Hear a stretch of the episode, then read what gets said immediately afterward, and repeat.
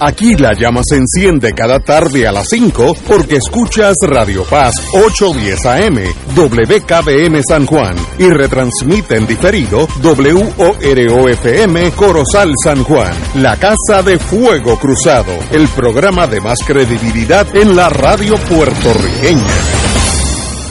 Esta emisora y sus anunciantes no se solidarizan necesariamente con las expresiones que escucharán en el siguiente programa.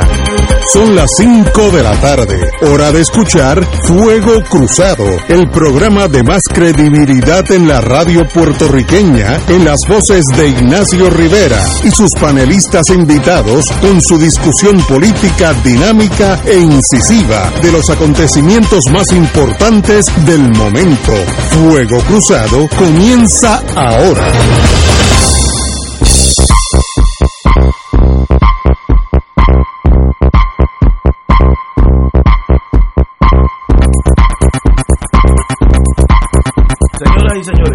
Tardes todos. Hoy es miércoles, Día de los Héctor. Héctor Luis Acevedo a mi derecha. Héctor Luis, muy buenas. Muy buenas tardes, muchos saludos a todos. Y el don Héctor Richard a mi izquierda, no en el sentido físico, no, no en el sentido político, sino que está a mi izquierda aquí en el estudio.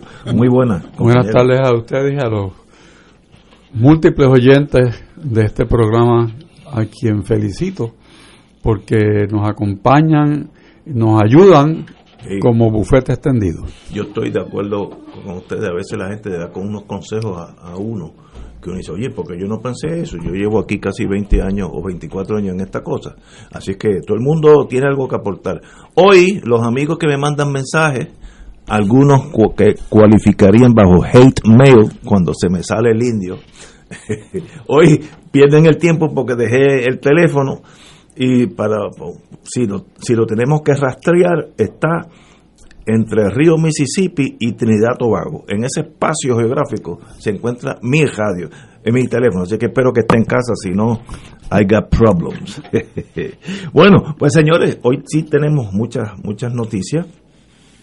De paso, un tribunal, Tribunal Supremo, vamos a empezar por Brasil, exoneró a Lula da Silva, Ignacio, no, eh, Ignacio, Sí, Ignacio. Ignacio Lula da Silva, expresidente de Brasil, determinó el Tribunal Supremo que la acusación fue falsa, el juez estaba totalmente prejuiciado, Moro, creo que es de apellido Moro, Correcto. eh, y ese moro ahora lo está investigando el Tribunal Supremo, eh, criminalmente, eh. Y Lula da Silva lo sacaron de carrera, esa ultraderecha brasilera que tiene fama mundial por lo conservador y arbitrarios que han sido desde que los portugueses llegaron por allí.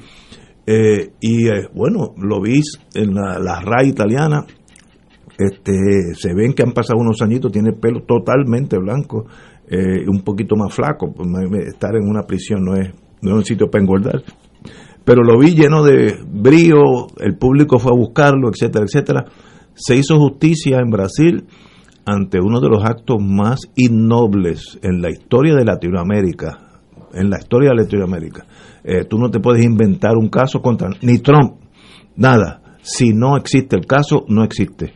Eh, y, tener al juez ya en el bolsillo para que sea parte de esa de ese crimen eh, fue un acto innoble que Brasil, bueno, se repuso casi una década después, pero qué bueno por Brasil. Don Héctor, usted que fue fue secretario de Justicia, no hubiera permitido un caso como el de Lula da Silva. Eso yo estoy seguro de usted. Bueno, es Ni de Héctor Luis tampoco. tú, tú tienes que ver lo que hay y si es strike, strike, si es bola, es bola. O sea, es tan sencillo como eso. ¿Hay o no prueba? Pues, si no hay, No pues se no, hace. no se hace. El problema es cuando se empieza a estirar, es decir, bueno, ¿y si esto pasó? Bueno, si el análisis tuyo es bueno, si esto pasó, quítate del frente mío porque quiere decir que tú no sabes. O sea que, porque cuando empiezas a hacer una hipótesis, no son hechos, y a base de hipótesis tú no radicas casos criminales. De acuerdo. Eh, así que Brasil hoy está en todas las televisores del mundo. Héctor Luis. Bueno, eh, vamos a cogerlo con calma. O sea, aquí lo que has decidido es que el juez y los fiscales se extralimitaron. O sea, el juez se envolvió emocionalmente en el caso. Fue fiscal, fue y fiscal. le, y le pasaba información a los fiscales, etcétera, o por dónde deben ir, etcétera. Este es el famoso juez Moro que fue secretario de justicia de, de Brasil ahora.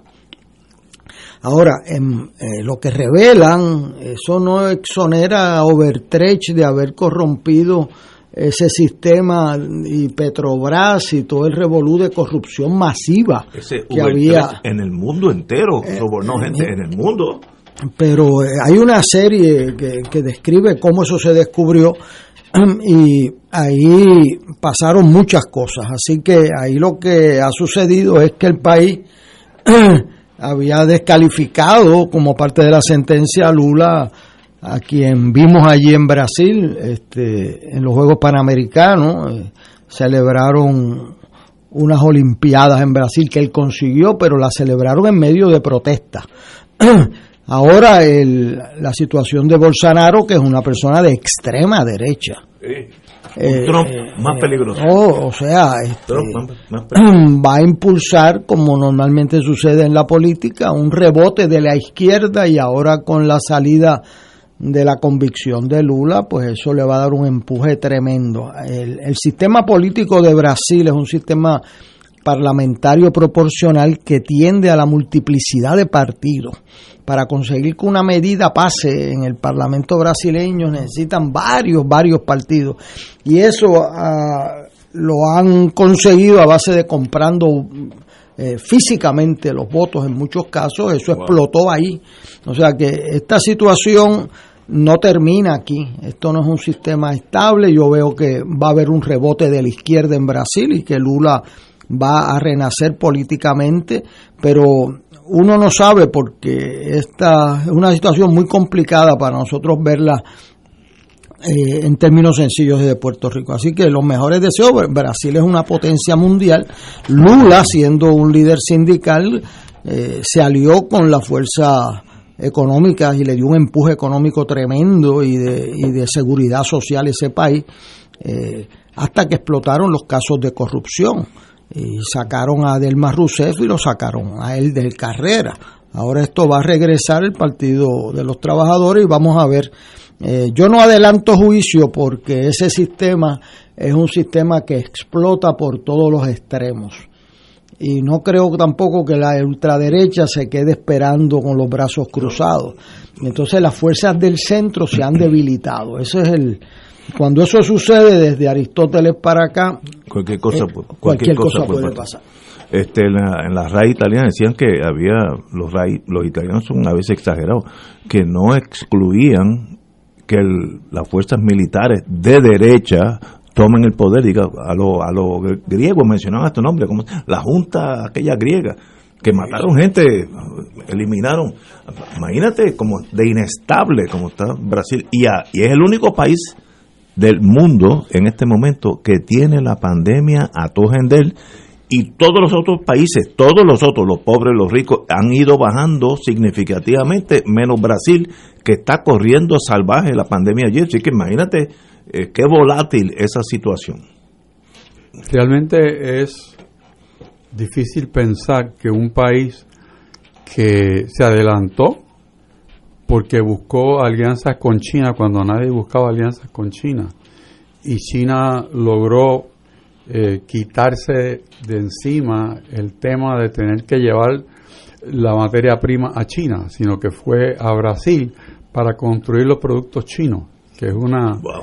una al revés. Sí. O sea, fue una, una, una revolución de, de cómo, cómo producir China y Brasil, dos, dos gigantes, porque verdaderamente son dos países gigantes. Y, y, y Brasil, los recursos naturales son una cosa insospechada. O sea, ya, Sin Alaska, Brasil tiene más o menos el mismo tamaño de Estados Unidos. Sin Alaska. Imagínate el tamaño de Brasil. Sí, y, y es una cosa que también la multiplicidad de etnias les ha ayudado. O sea, porque tienen una, una visión un poco más, un poco, no, una visión abierta. Eh, y interesante también que el idioma inglés es casi un segundo idioma. O sea No que, sí, o sea que eh, si uno tiene un tema comercial, por ejemplo, Hablan inglés. hablan inglés, eh, los colegas míos brasileños, pues hablan inglés cuando estamos hablando de contratación. O sea, es es un país, País. muy muy interesante y también tiene un problema grande de la Amazonía. Eh, eh, eh, ellos han devastado este gran parte de- del río Amazonas y la, y la selva. No tienen afinado el concepto de que el mundo es la casa de todos, sino que Eso hay un depredador. pero, pero es bien interesante y no hay duda que lo que ustedes mencionan sobre el resultado de esto puede ser que haya una un fuego en cada punto, vamos a ponerlo así, porque es que al no haber una buena, vamos a decir, unidad de medio eh, centrista, pues todo se, se abre, ¿no?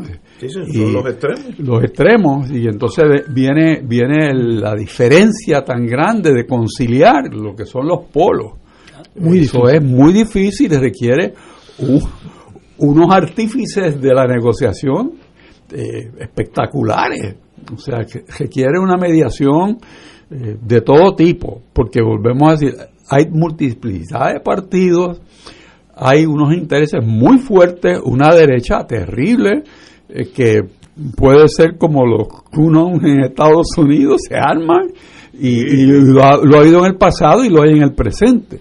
O sea que la inestabilidad puede, puede reinar un tiempo, pero a pesar de esa inestabilidad, la cuestión económica allí fluye. Yo te digo, hay unos, unas alianzas, unos tratados, unas cosas que están pasando en Brasil y China, y lo unes a África, que también tiene un, un tentáculo en África, que es una cosa que el siglo XXI, sí, ahí está. Brasil no está tan lejos de, de África, porque es sencillamente Bueno, eran, eran juntos, usted ve el mapa, Sí, sí, sí. estaban pegados y se Sí, despegaron. eh, Ignacio, Estaban juntos y de- eso es verdad. Ignacio mencionó algo muy interesante y es que el gobierno de derecha allí, igual que el de Trump, negó el problema de la pandemia pandemia. hasta como pudo. Yo estoy viendo aquí en el New York Times publican todos los días El scorecard. Eh, una tabla mundial y una Sí. tabla dentro de Estados Unidos que yo quería hacer referencia, se la envié a ustedes Correcto. el otro día a ver si había variación para hoy, está igual. En este caso, Brasil eh, tiene el número cerca del 40 en el mundo de población vacunada, un 5% de su población. ¿Usted sabe qué por ciento tiene Israel? El 100%. No, no, ahí se, ahí se Este, acabaron las eh, ingratitudes. eh, Bre- Gran Bretaña reaccionó y est- Estados Unidos tiene el 26%, está eh, Inglaterra con un cin- 35%, entonces Brasil está 40%. Cu- 40 abajo, 5%. Eso quiere decir que el, el sistema no, No, funciona. no le dio importancia. Bueno, le dio importancia, empezaron a decir, eh, el presidente le, le dio el COVID porque no se cubrió, igual que a Trump, ¿verdad? Eh, en esta misma tabla que yo invito a los amigos que nos escuchan y amigas que la vean, aparece Estados Unidos, de cómo están las vacunaciones en Estados ¿Por Unidos. dónde, ¿Por dónde vamos? Y entonces ahí aparece Puerto Rico en la estadística que publica el CDC de Atlanta. Y para sorpresa mía, porque aquí se han dicho unas estadísticas, y aquí el CDC de Atlanta publica otras estadísticas. Yo, yo diría que esa es más importante. O sea, aquí en Puerto Rico se han pasado diciendo, y yo he escuchado, yo, que estamos en la sexta posición. Sí, yo lo he oído en la radio. En la sexta, ¿verdad? Sí. Pues eso es totalmente... O alguien está mintiendo entonces. O tienen mala estadística, o están mintiendo porque Puerto Rico está penúltimo. A los estados. No, los estados no. Todos los estados están encima de Puerto Rico.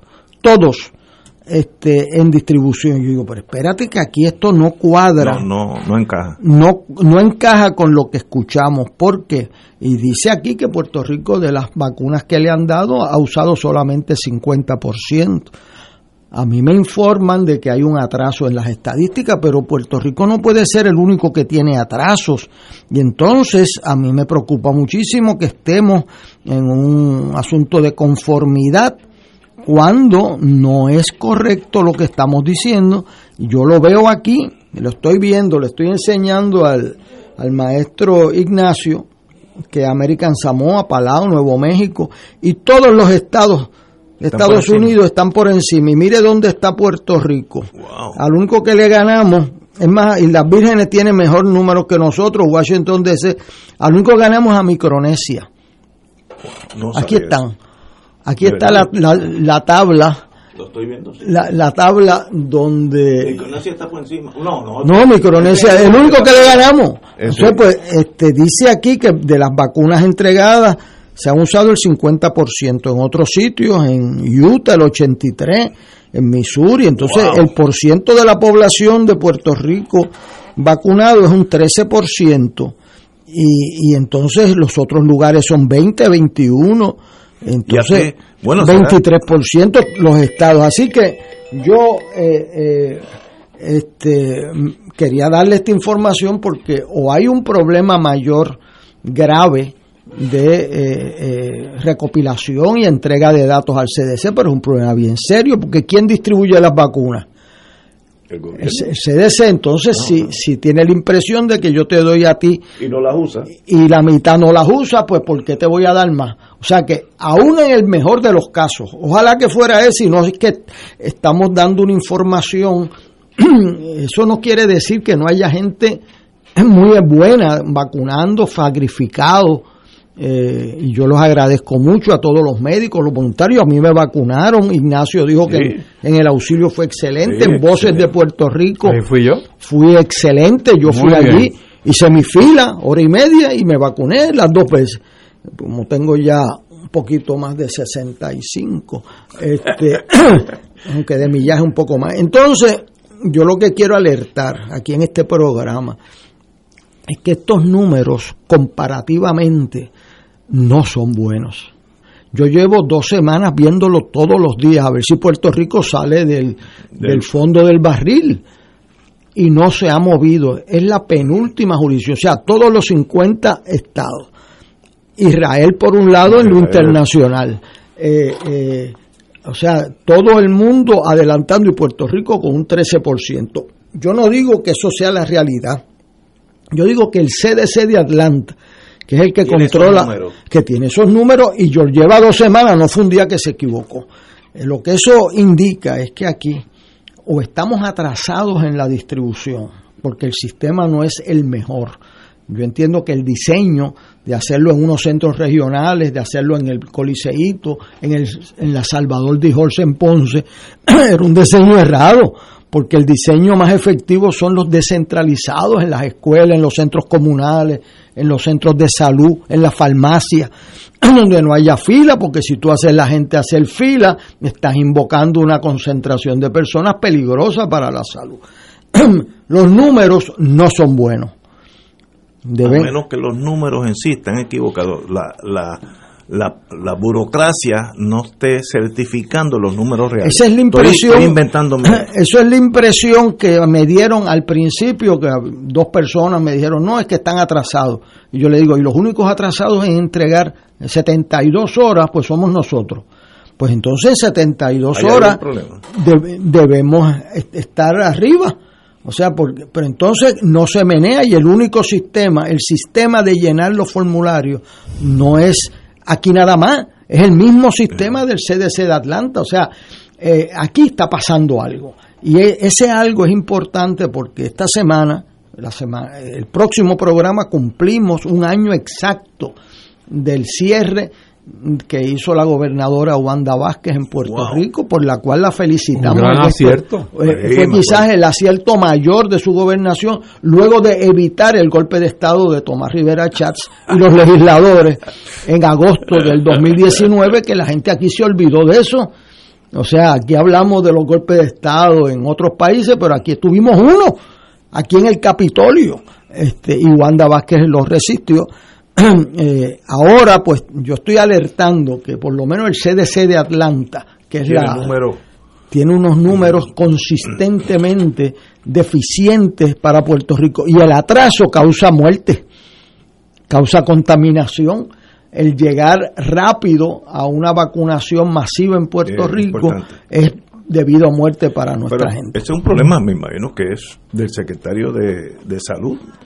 Ese toro, hay él es el que tiene que cogerlo Bueno, y el gobernador, porque Y- el problema es que yo creo que dividieron la responsabilidad en pedacitos eh, y parte de la Guardia Nacional eh, tomó decisiones por encima del secretario de salud, etcétera.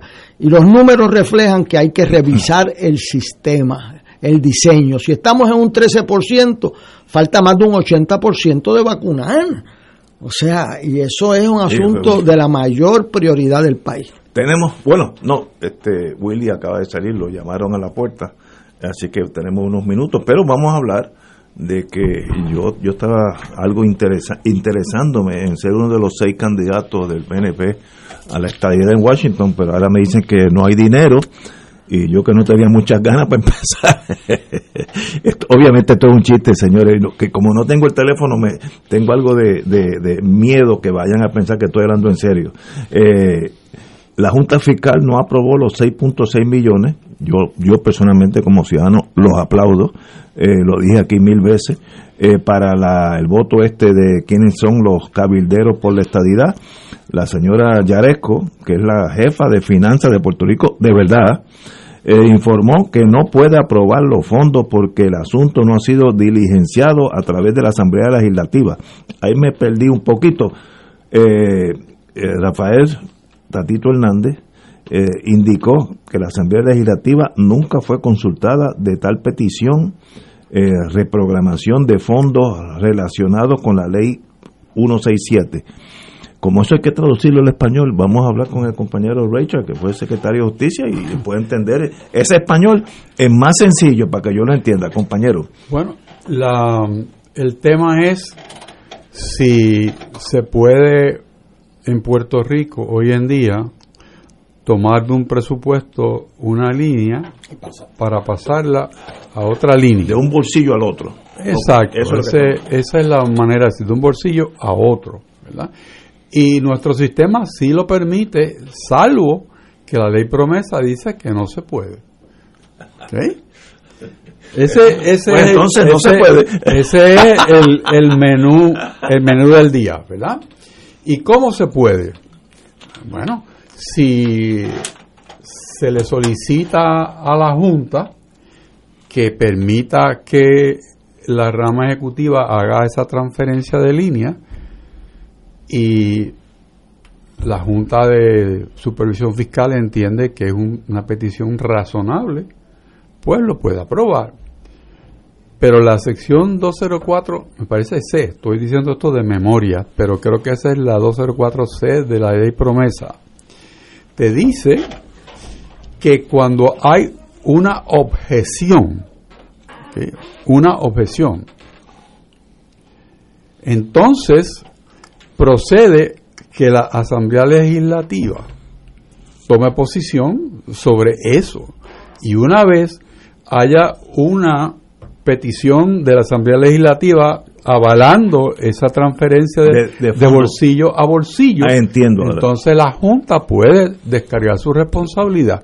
Eso es todo cositas encima de la mesa. Veo. Y entonces como la legislatura dijo no, pues entonces la Junta no, de no hay transferencia. Supervisión Fiscal no puede tomar posición sobre eso y lo devuelve para aquellos que tienen que tomar razón en el asunto, la tomen. Ahora, el reloj está corriendo y la Junta dice, la Junta ahora de eh, estatal de elecciones, Comisión. o la comisión, como tú le quieras llamar, depende de la ley que estemos Sí, hablando. exacto. Pues entonces dice, no, no, para el 16 de marzo, si no tengo los chavos, yo no puedo hacer esto. Eso está el Eso es- presidente eso, es- eso es la semana que viene. diciendo eso. ¿Ok? Por- porque tiene que contratar las máquinas, Mira, tiene que hacer todo. ¿Ves que esto un- una elección en Puerto Rico no es cuestión de ir al, a- y comprar una botella y destaparla y tomarte la botella de cerveza? O sea, eso no funciona así. Esto es una planificación de meses. Y hay que hay que obligar fondos para hacer las cosas. O sea, no es así a lo loco. Así que no va a haber fondos a menos que la legislatura lo permita. Sí, básicamente. Lo que pasa es, lo que, pasa es que hay que hablar algo más todavía. Espérate, vamos, vamos a una pausa que estamos atrasaditos y regresamos con la junta to be o las juntas to be or not to be. Fuego Cruzado está contigo en todo Puerto Rico. La tecnología avanzada al cuidado de su salud tiene un nombre. Advanced Imaging Interventional Center. Siempre con innovadores servicios en radiología diagnóstica y un personal certificado brindándole confiabilidad con resultados más certeros en todas sus pruebas. Ofrecemos MRI, tomografía computadorizada, angiografía digital, neuroradiología, sonografía y ahora con nuestro nuevo servicio avanzado de PET-CT para pruebas de alta eficiencia. Advanced Imaging, edificio Arturo Cadilla, Centro Médico San Pablo Bayamón, 269-2442. Cómprame un sistema solar y escúchame aquí en Radio Paz. Todos los viernes a las 4 y 30 de la tarde te espero para que me cuentes tus inquietudes acerca de placas solares con baterías. Comunícate conmigo, soy Luis Enrique al 787-536-7938 de Solar Store. Cómprame un sistema solar.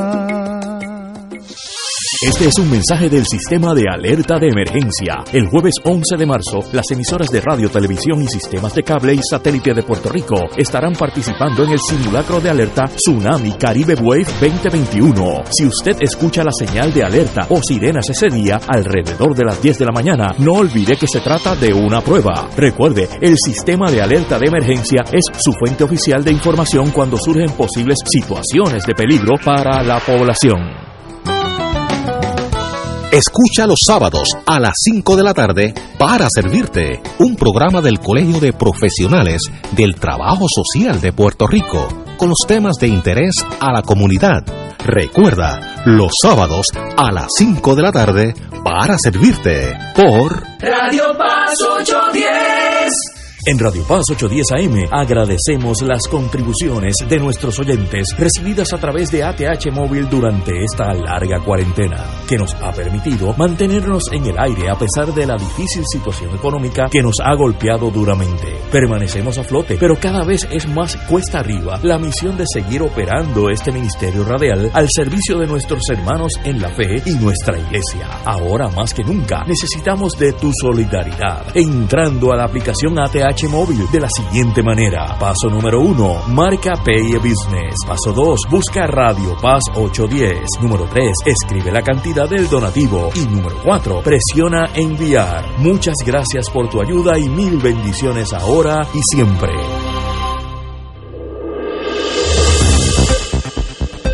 Y ahora continúa Fuego Cruzado.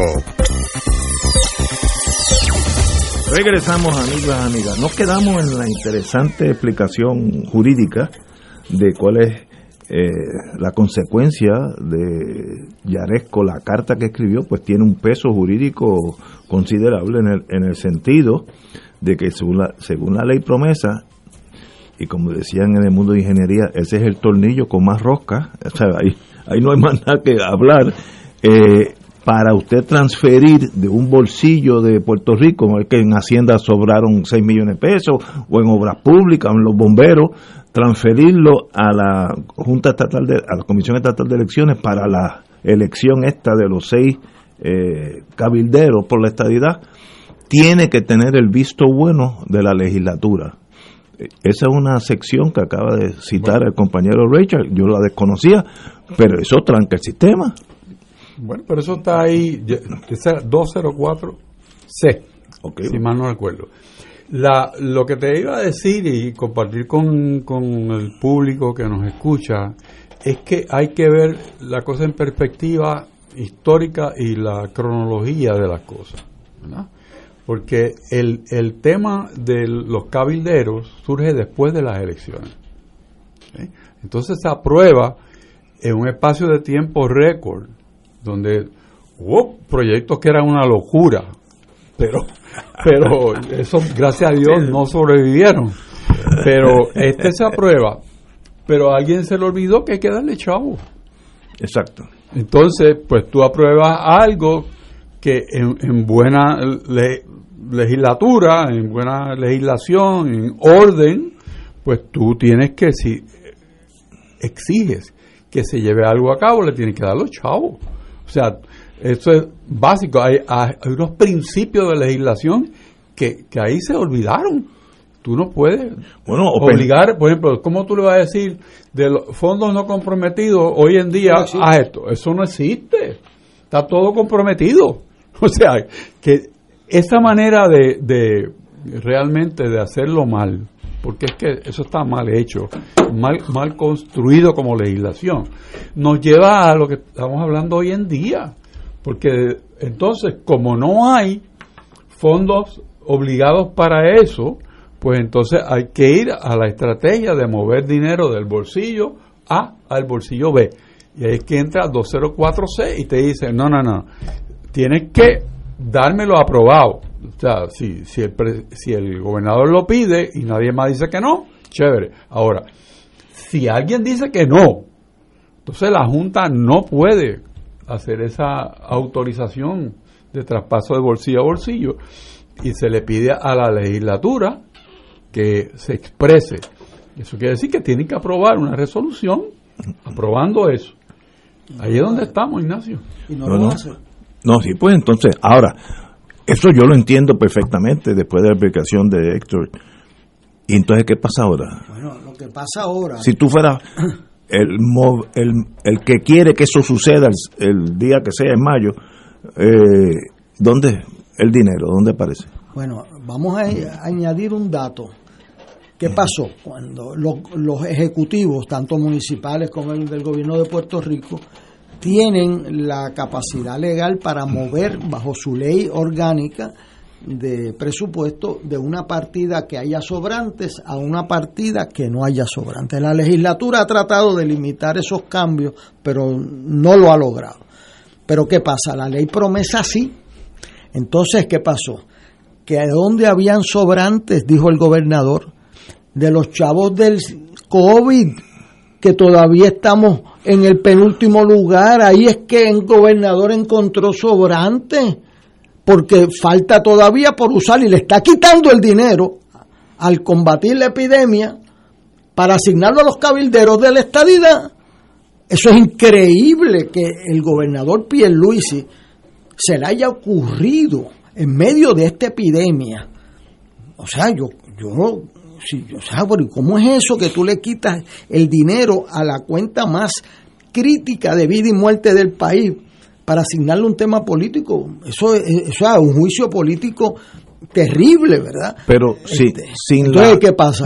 sin la legislatura no es posible. Porque se les pasó. Lo que dice Richard es que ellos pudieron en diciembre de, decir y se le asigna de tal partida que hay un sobrante en la Guardia Nacional o en en deportes o en lo que sea, ah, se le han hecho, ya estaría aprobado. Estaría legislado, pero no lo hicieron. Entonces, en 1917, cuando Ignacio jugaba pequeñas ligas en adjunta, el Congreso de los Estados Unidos aprobó una, ley, una parte de la ley Jones que está en nuestra constitución que le da al gobernador un veto de partida. ¿Usted sabe por qué? Porque la legislatura en ese momento aprobaba hacer un puente en Aguadilla con cargo a fondos no comprometidos y hacer un coliseo en, en adjunta con cargo a fondos no comprometidos. Cuando llegaba el gobernador, dice, bueno, ¿dónde está la gaveta esa de los fondos no comprometidos? Y eso no existía. Entonces le pusieron el veto de partida. ¿Qué pasó aquí? Que en diciembre aprobaron esa ley a todos en como dicen en Río Piedra nuestra gente, y se le olvidaron los chavos. Entonces el gobernador tuvo el mal juicio de buscar y no buscar y se los quitó al COVID. Yo veo que bajo cualquier premisa la Junta Fiscal no se va a meter a quitarle chavos una epidemia que son fondos federales para, para, a, un evento político. Eso, no va a pasar. Eso, entonces, ¿qué, ¿qué pasa? Cambió la legislatura de poder político y ahí el presidente de la Cámara que presidía la Comisión de Hacienda sabía bien cómo eso corre y notificó por escrito temprano a la Junta Fiscal, mire, bajo la, la cosa esa que aprendió, la disposición esa C que se aprendió Richard de memoria, este, nosotros objetamos a que haga esa transferencia con muy buen juicio político y financiero. ¿Qué pasa? Que el cuatrenio pasado estuvieron usando dinero público para gestionar eso, y, pero lo asignaron. Esta vez no lo asignaron. No, está asignado. Y entonces ahora la Junta Fiscal dice, espérate, yo no me voy a meter en un tema político aquí, y menos quitándole chavos a la epidemia para dárselos a una cuestión política. Pónganse de acuerdo. La ley federal que tiene bajo una cláusula en el artículo 6, párrafo 2 de la Constitución de Estados Unidos, la cláusula de supremacía, que no nos gusta, pero es la realidad del federalismo. Si usted es una república, no se ocupa de la cláusula de supremacía. Dice que una ley federal va por encima de cualquier ley local.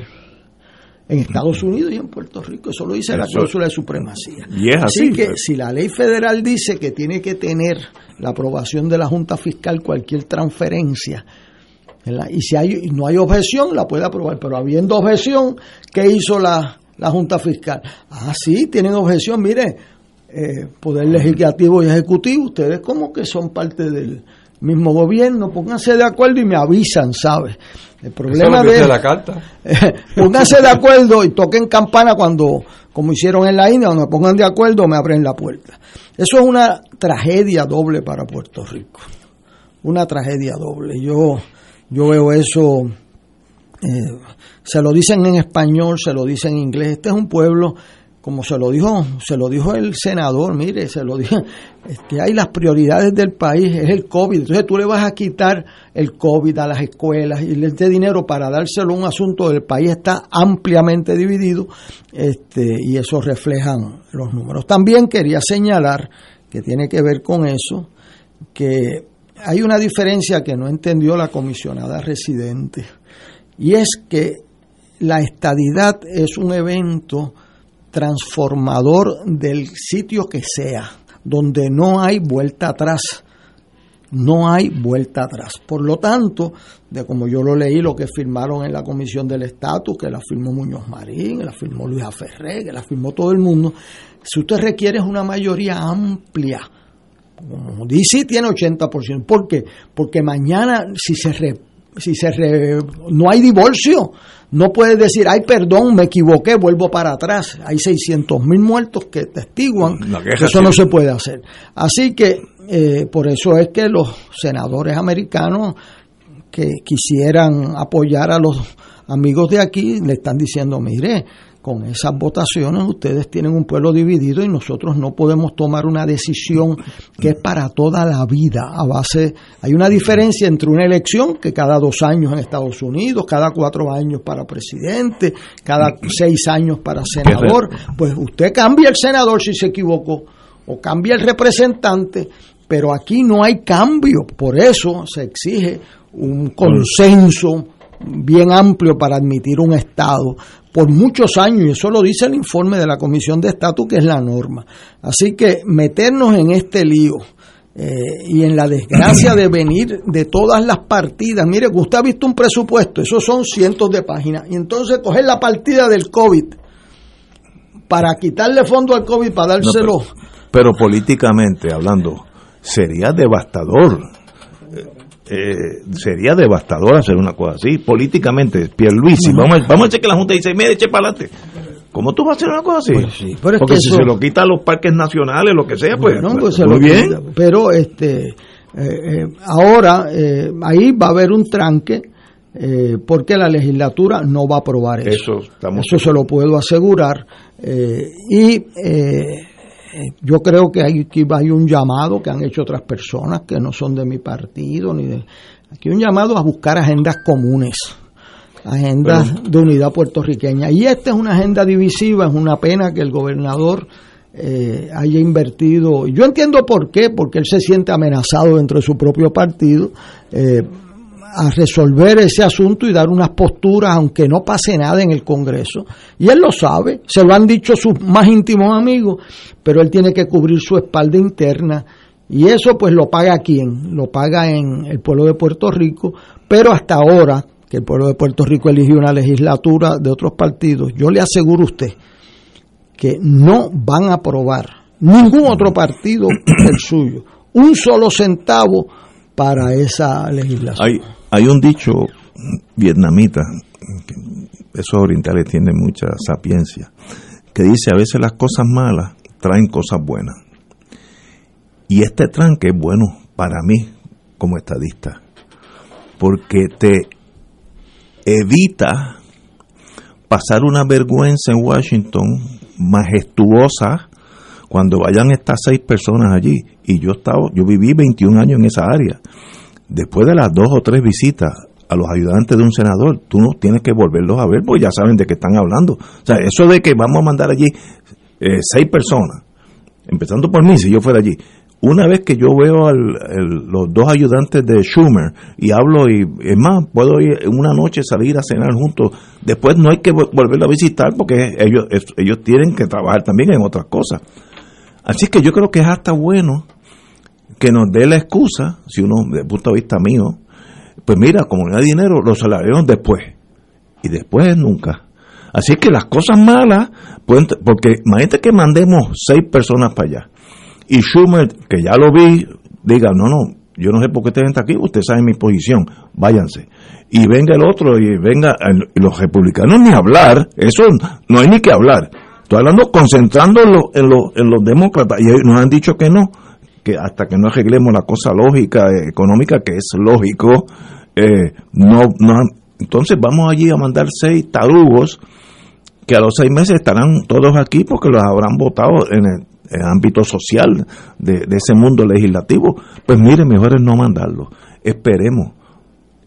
De la guerra tú, tú aprendes, no hay que ganar la batalla inmediatamente, es la última Así que suave, suave. Llegará un momento donde eh, en vez de 52 será un 80.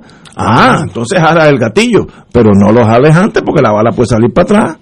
Señores, tenemos que ir a una pausa. Tenemos con nosotros un amigo de muchos años, Gregorio, Gregorio Igartúa, abogado, iba a decir attorney law porque estoy leyendo de un escrito de él que está en inglés.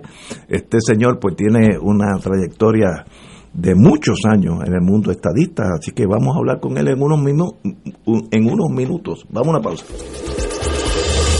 Fuego Cruzado está contigo en todo Puerto Rico. Elena es el reflejo del cuidado de un experto. Para ella la incontinencia no es un impedimento. Nuevos pañales Tena Slip Ultra y toallas húmedas con tecnología ProSkin, exclusiva de Tena, con componentes que cuidan y protegen la piel de los adultos para mejorar así su calidad de vida. El cuidado de un experto se nota y se siente en la piel. Solicita muestra gratis en tena.com.pr o llamando al 787-509-7307. Del 19 al 23 de abril, Radio Paz celebrará el Radio Maratón Conquistando Almas con la fuerza del Evangelio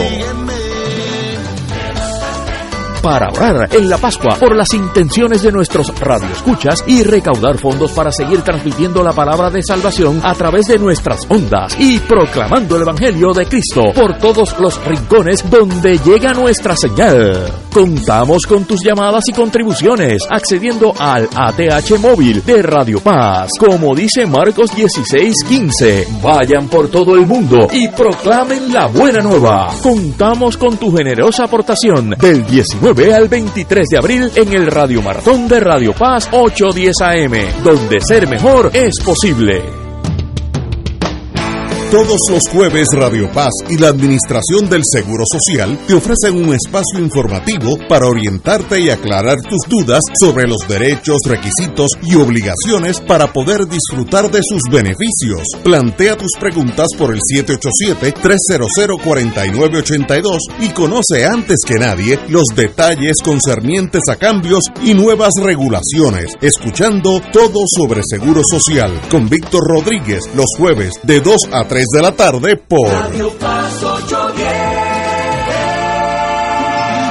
En Oro 92.5 FM, Radio Paz 810 y el Canal 13 estamos trabajando a tono con la emergencia que en estos momentos está viviendo Puerto Rico. Estamos ofreciendo nuestros servicios al máximo con el personal disponible según nos permitan las circunstancias. Si tiene un mensaje para ofrecer a sus asociados, clientes o personal, solo tiene que llamar al 787-349-7949. 787-552-0825 y nuestros empleados le comunicarán al personal de ventas para atender su necesidad. A nuestros clientes estén en comunicación con su ejecutivo o ejecutiva de ventas que continúan ofreciendo sus servicios como de costumbre. Recuerden los teléfonos 787-349-7949 y 787-552-0825. Y ahora continúa Fuego Cruzado.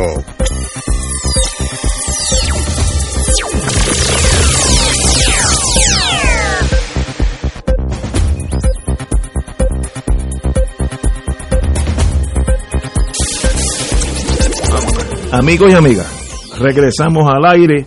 Eh, estamos con un amigo de muchos años, lo mejor, bueno, los mejor dos que ha salido de Aguadilla están aquí presentes.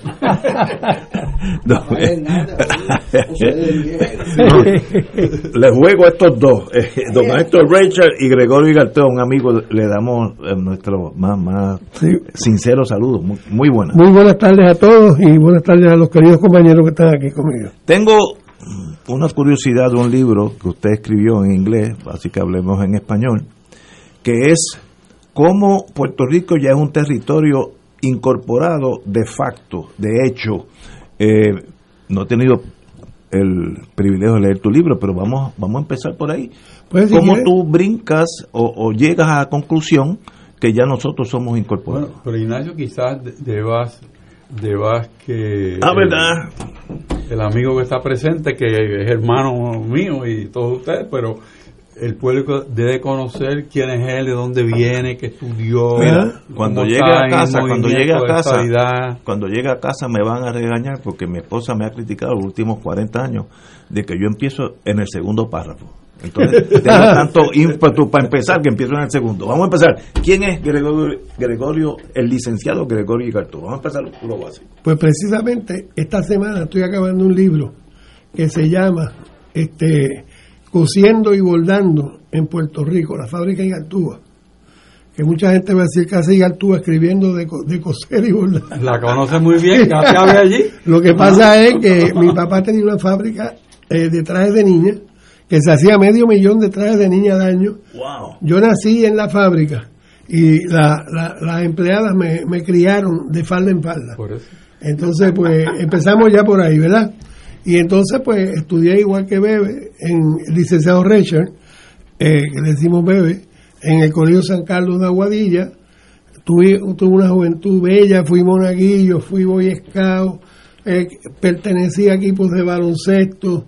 Este, bueno, no, no le puedo pedir más a Dios.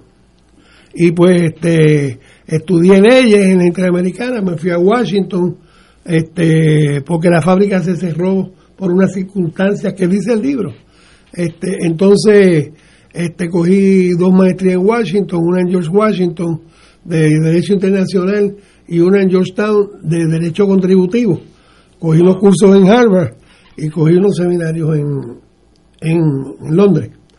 Y pues trabajé en una agencia un año en, en Washington y me vine, me vine para Puerto Rico. Que de paso en Washington fue que nos conocimos nosotros. Nos, conocimos sí, en casa del doctor Pedro Néstor Rivera. Sí, que era un- el doctor de los, Sí, los sí. puertorriqueños, igual que cualquier grupo étnico, eh, se buscaban unos otros. Nosotros tenemos nuestro propio doctor, que él estaba en las Fuerzas Armadas, o salía, o est- estuvo, no sé, eh, y, y todos los conocíamos, nos reuníamos en su casa, Sí, etcétera, sí, etcétera. sí, sí, si sí. queríamos un abogado, había un abogado puertorriqueño en Washington, eran este, ingenieros, pues había uno se buscaba. Eh, eh, bueno, 75, por ahí. 76. Yo estuve en el 73 allí, pasaba lo mismo con los médicos. Así. Hace, cuando yo era fiscal federal, de eso los aviones jet estaban por salir, este, eran de hélice. Si bien recuerdo, tú llevaste uno de los primeros casos eh, hace muchos años en torno al voto presidencial, si no me equivoco. Estoy, Sí. pens- estoy pensando Sí. memoria de 40 años. Sí, mira, Vamos a em- empezar. bueno, pues vamos a empezar por ahí. Yo no sé si fue que yo nací así, con la cuestión de la estadidad. Siempre tuve esa preocupación. Ha ido muy bien, muy bien. No, no cambie. Entonces, recibiendo en Washington, cuando regresé a Puerto Rico, pues me había votado en las elecciones del 76 por el presidente. este, en las elecciones que salió Carter, que salió Carter, sí. ajá. Entonces, este, me, me pregunté en el avión, pero ven acá, ¿por qué yo pude votar allá y acá no? en, en Puerto Rico y tuve esa inquietud y dije, yo voy a trabajar para eso. Y empecé a trabajar calladamente, poco a poco, a pesar de que eh, sí trabajaba eh, y me movía dentro del movimiento del Partido Nuevo Progresista que yo ayudé a fundar y me inventé la primera Asamblea de la Juventud en Puerto Rico este desde el 68. Entonces, pues, seguí y en el 92 presenté mi primer caso. 92. En el 92 fue a Boston, este, dijeron que no. Ese caso, ¿qué solicitaba? Pues el voto presidencial. El voto presidencial. Porque yo entendía. ¿El juez fue Piera? No, en ese no. Ese no. En ese no. No, no. Con Piera lo ganó aquí. Sí, No, con, Piedra lo ganó. ¿Qué pasa? Este, Qué interesante esa historia. Pues, este, en ese caso, Va a Boston y usted solicita el voto por el presidente. voy, voy al distrito de aquí Ajá. y el juez este, que se llama el, el- Cancio. no, no, el, el- el gringote, este, que, que, que era este, que se llama el, el, el bar como era aquí en Puerto Rico, Eh, que tiene, bueno, ese juez. Toledo. No, no, no. El Eso es antes. No, no, fue después. Bueno, el, el bar de nosotros, el Federal Bar, se llama a nombre de él. Sí, el primer juez federal. Sí, bueno. El. La cuestión es... No, no, no, no. Entonces la cuestión fue que lo declararon sin lugar y entonces yo fui a... En el distrito. En el Aquí. distrito fui a Boston, lo declaré sin lugar y también fui al Supremo y sin lugar. Pero ahí eh, eh, Torruella, a pesar de que, de que de que votó en contra, sí empezó la, eh, emitió la primera eh, la- dice- eh, no, la, la, la concurrente, pero comentando una queja, tú sabes. Muy bien. Entonces, ¿qué pasa? Este, presenté el segundo caso en las elecciones del 2000, 2000. en el 2000. Entonces, aquí en esta historia hay una serie de situaciones embarazosas que yo he tenido que pasar con todos estos casos que han obstaculizado sus resultados, ¿eh? pero no las voy a contar todas y Bueno, no la puede decir, nosotros no la repetimos fuera de este. de no, este- no voy a poner a nadie. La cuestión es, la cuestión es que, que, que yo presenté el caso, ¿verdad? Bregar con piedra era una chulería, hablando vulgarmente. Sí, sí. Porque era se refiere al juez Al juez al, juez- al honorable juez Jaime Piedra. Sí. El honorable juez Jaime Piedra era como mi tío, que era, este, que Richard lo conoce, que era eh, borrachón, pueblerino, medio mal hablado Sí. y todas esas cosas. Entonces, era, te trataba, yo lo digo ahí en el libro, te hacía sentir parte de. Entonces, pues se vio, se vio el caso y en agosto 29 por ahí fue que vino la opinión de Piedra a favor. ¿Qué pasa? Había un ayudante, porque aquí, aquí déjame decirte que esto es un protagonismo donde todo el mundo quiere ser el que es. Es fuerte bregar con esto, porque todo el mundo quiere coger la batuta y ser el que es.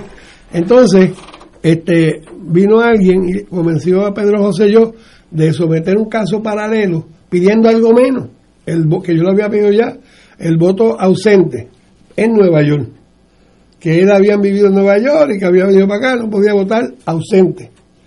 Entonces yo vengo y le digo, como yo había sido miembro de la Junta del Banco Gubernamental de Fomento por ocho años, que hay algún problema. No, no, no. Ok. Es que me estoy pensando lo que está diciendo. eh, Esto es fascinante. Entonces, pues, este, yo llamé a Morey, que era el secretario de la gobernación, Me acuerdo. sí. y le dije, mira, yo me sospechaba todo esto.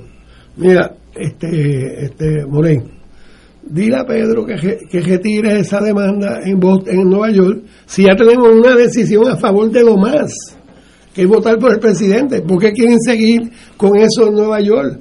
Porque esto no era tanto Pedro, era el otro abogado que lo estaba llevando con él, que era el jefe de fomento antes, que fue jefe de fomento eh, por un tiempo. Ese era el codemandante con él. Bueno, no lo hicieron. Yo le digo, mira, ¿tú sabes lo que va a pasar, Morey? Ellos no se han atrevido, habían pasado 15 días. Ellos no, no se han atrevido a apelar el caso, ni, presen- ni pedir una reconsideración. Si viene esa opinión en contra, al otro día, a las 8 de la mañana, va a haber una, eh, un escrito de apelación en Boston, para que tú lo sepas embarazosamente, innecesariamente. Y así fue. Dejaron el caso, no lo retiraron.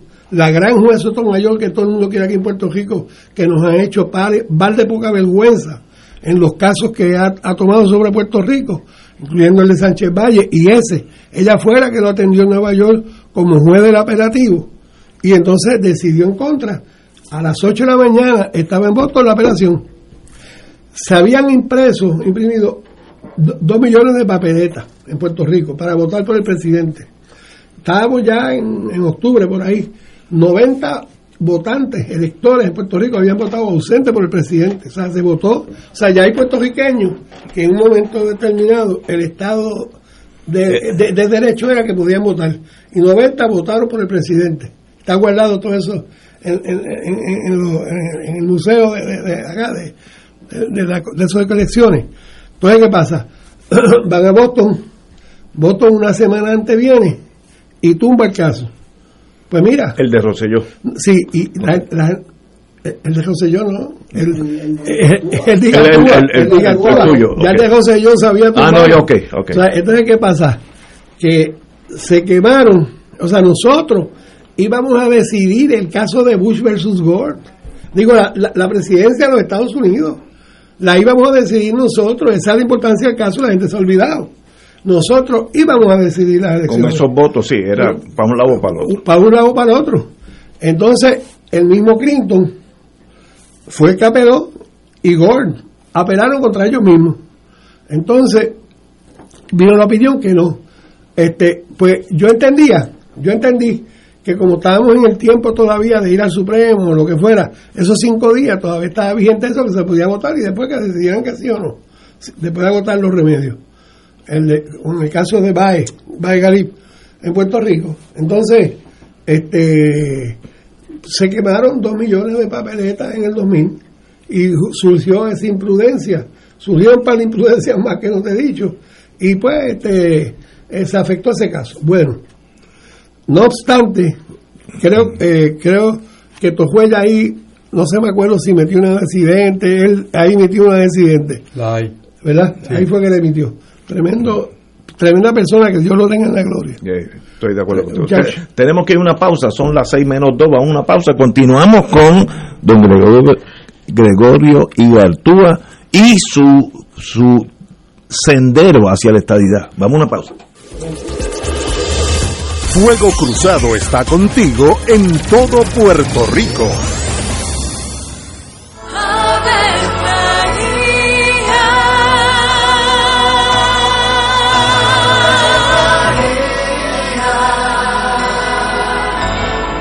El ángel del Señor anunció a María. Y ella concibió por obra del Espíritu Santo. Dios te salve María, llena eres de gracia, el Señor es contigo. Bendita tú eres entre todas las mujeres, y bendito es el fruto de tu vientre Jesús.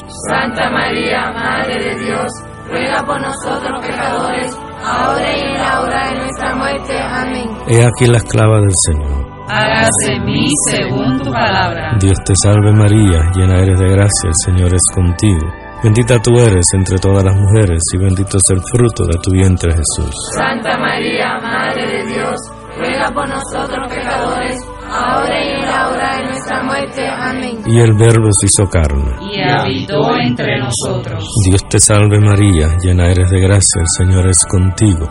Bendita tú eres entre todas las mujeres, y bendito es el fruto de tu vientre Jesús. Santa María, Madre de Dios, ruega por nosotros pecadores, ahora y en la hora de nuestra muerte. Amén. Ruega por nosotros, Santa Madre de Dios. Para que seamos dignos de alcanzar las promesas de nuestro Señor Jesucristo. Oremos. Derrama, Señor, tu gracia sobre nosotros, que por el anuncio del ángel hemos conocido la encarnación de tu Hijo, para que lleguemos por su pasión y su cruz a la gloria de la resurrección por Jesucristo nuestro Señor. Amén. Gloria al Padre, al Hijo y al Espíritu Santo. Como era en un principio, ahora y siempre, por los siglos de los siglos. Amén. Vivamos esta cuaresma como tiempo de esperanza. Caminemos hacia el santuario de Nuestra Señora, Madre de la Divina Providencia, para la misión cuaresmal 2021. providencia divina Nuestro lema, afianzados en la providencia, 16 y 17 de marzo, con la participación de Fray Héctor Lue Cruz y Fray Manuel Avilés. Y el 18 de marzo, con la Santa Misa y la predicación de Monseñor Álvaro Corrada del Río. Todas las noches, adoración del Santísimo y confesiones. Misión Cuaresmal 2021, 16 al 18 de marzo, 7 de la noche, Santuario Nacional de Nuestra Señora, Madre de la Divina Providencia en Cupey. Te esperamos. Transmisión por Radio Paz 810 AM y Radio Paz 810.com. Aquí la llama se enciende cada tarde a las 5 porque escuchas Radio Paz 810 AM, WKBM San Juan y retransmite en diferido WOROFM Corozal San Juan, la Casa de Fuego Cruzado, el programa de más credibilidad en la radio puertorriqueña.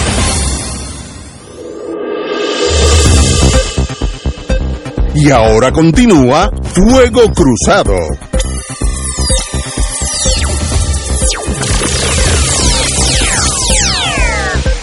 Regresamos, amigos y amigas. Eh, the de facto incorporated U.S. Territory of Puerto Rico por Gregorio Gartúa. Eso nos trajo aquí, pero estamos un poco, este, este es el, el, el tope de la cima de la montaña. Uno sabe que tú tenías cinco casos en Claro. torno al voto presidencial o la estadidad o, o Wamba. La gente dice, eh, eh, el, el otro día, ¿no? y, y- Gantúa, que, que, que no ha logrado con los casos. Pues mira, el panel de jueces del último caso, tres a favor, los tres a favor. El panel, el panel de Torroya, el otro de jueces, tres a favor de que tengo razón. Entonces, se han escrito más de 100 artículos de Legal Periódica en las universidades de los Estados Unidos. eso. Más de 100 o 200 Basado en esos cinco casos. basado en eso.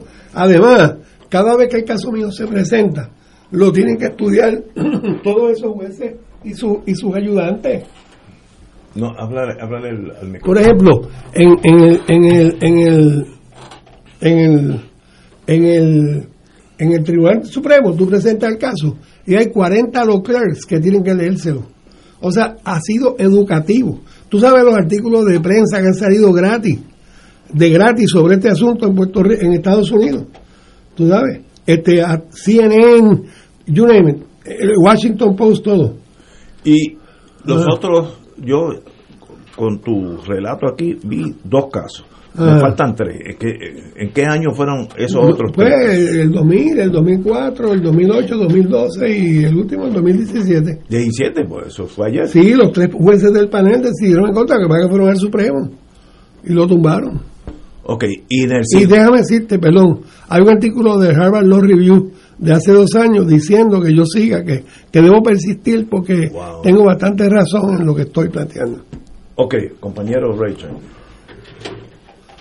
No me tires. Hay un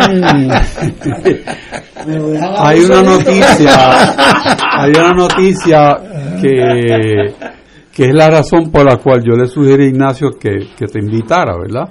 Y es que, que estás eh, en camino para participar en la elección de los cabilderos por la estadidad, pero desde una óptica diferente, que tú vas a, a correr por petición, Writing. como le llaman. Y en este programa, tanto Héctor Luis y como yo, hemos estado desde que se empezó a discutir la ley electoral, eh, diciendo la muerte a la democracia, que es esa ley que, que Sí. está aquí, y en el caso tuyo, gracias a Dios, pues hay una decisión del Supremo sobre Guánica que te ayuda, porque no tienes que seguir la ley como está escrita, porque sería mortal. Imagínate, Gregorio Artúa de No, la no, Rosa. no, no. O sea, A segundo y- Pérez González Gonzalo de Jesús Abrams. Mira, y Entonces- Gartúa nombre vasco, me imagino, ¿no? Sí, Por- sí. Porque es que eso es bien, bien Sí, difícil. Vasco, ¿eh? Vasco, Vasco. Entonces, eso lo, lo, Demonis. lo unimos a el hecho de que hoy en día el presidente de la Comisión Estatal ha dicho que si él no tiene los fondos para el día 16, pues él no puede garantizar que se puede correr ese evento. Y tenemos el tema de la Junta de Supervisión Fiscal que dijo, legislatura, tienes que ponerte tú de acuerdo para yo entonces considerar la transferencia de línea en el presupuesto de Puerto Rico porque la legislatura no aprobó fondos directamente para ese evento.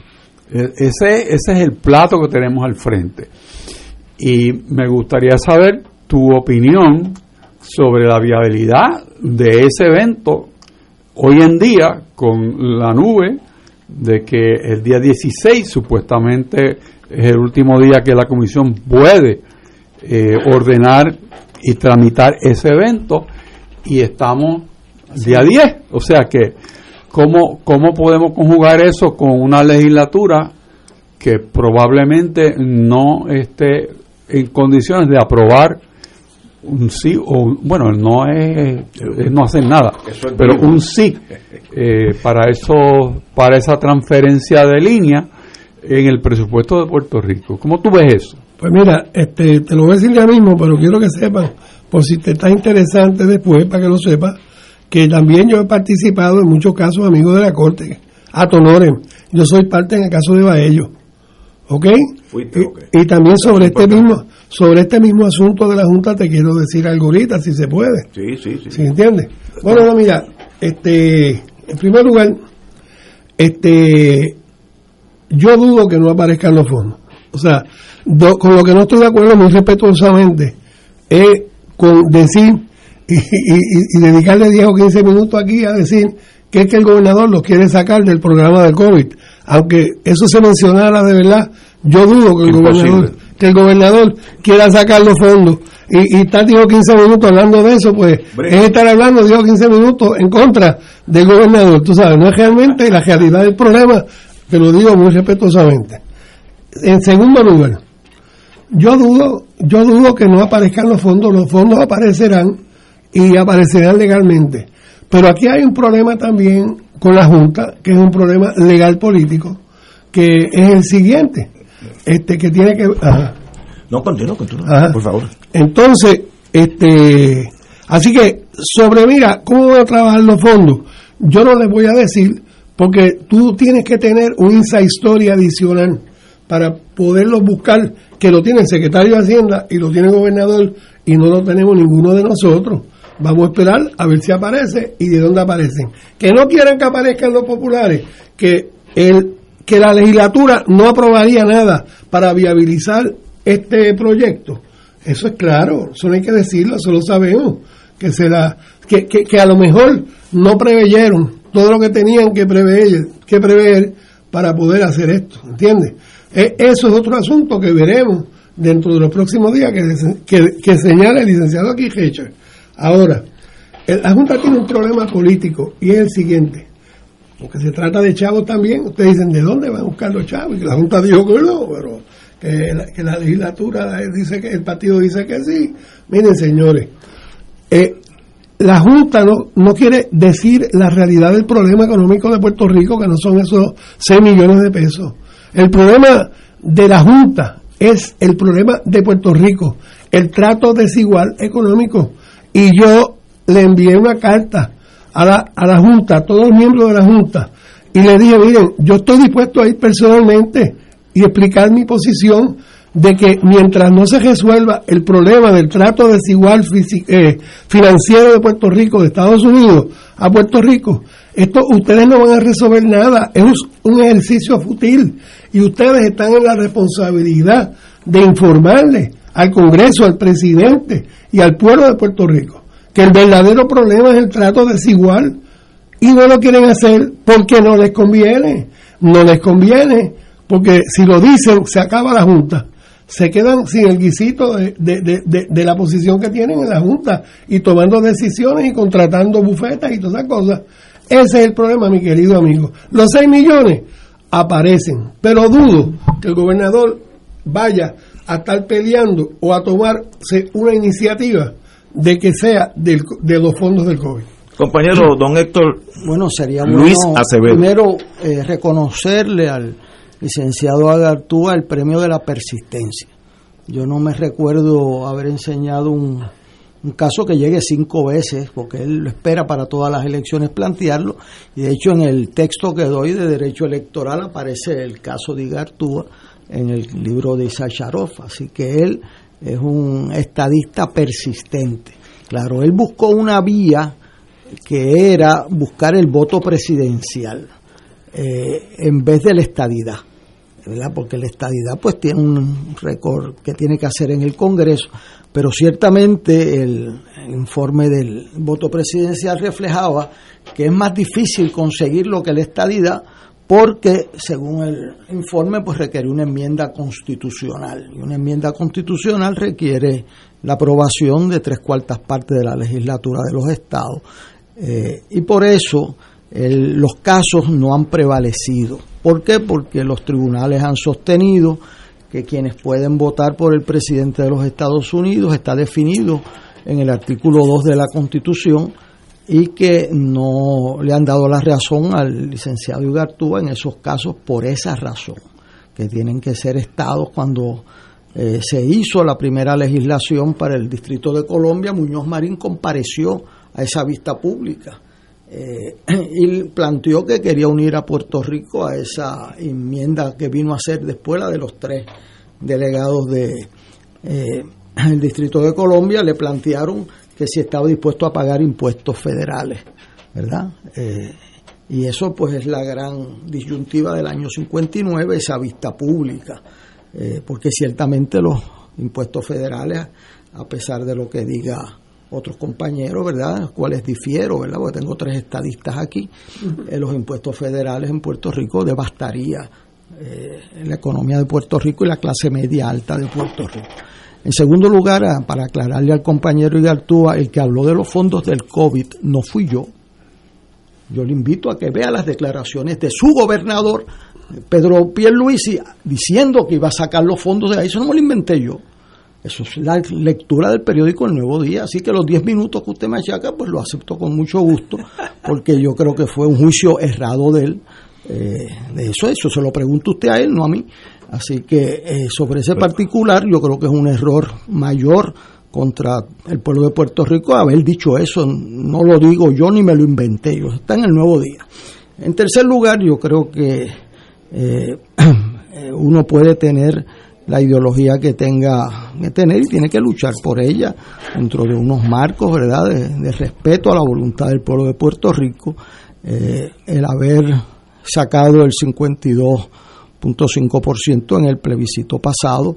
Yo creo que es una derrota bien difícil de asumir por el movimiento estadista en este momento y por eso se lo están diciendo los amigos. Nadie hace eh, un Estado con 52% eh, de población y menos eh, de votación y menos con una ley electoral que invitaba al fraude electoral abiertamente y impedía que cuestionaran la gente y le negaba la voluntad a los electores. Así que yo creo que se harán unos movimientos, todo el mundo tiene derecho a empujar su parte y aquí no va a pasar nada con el estatus.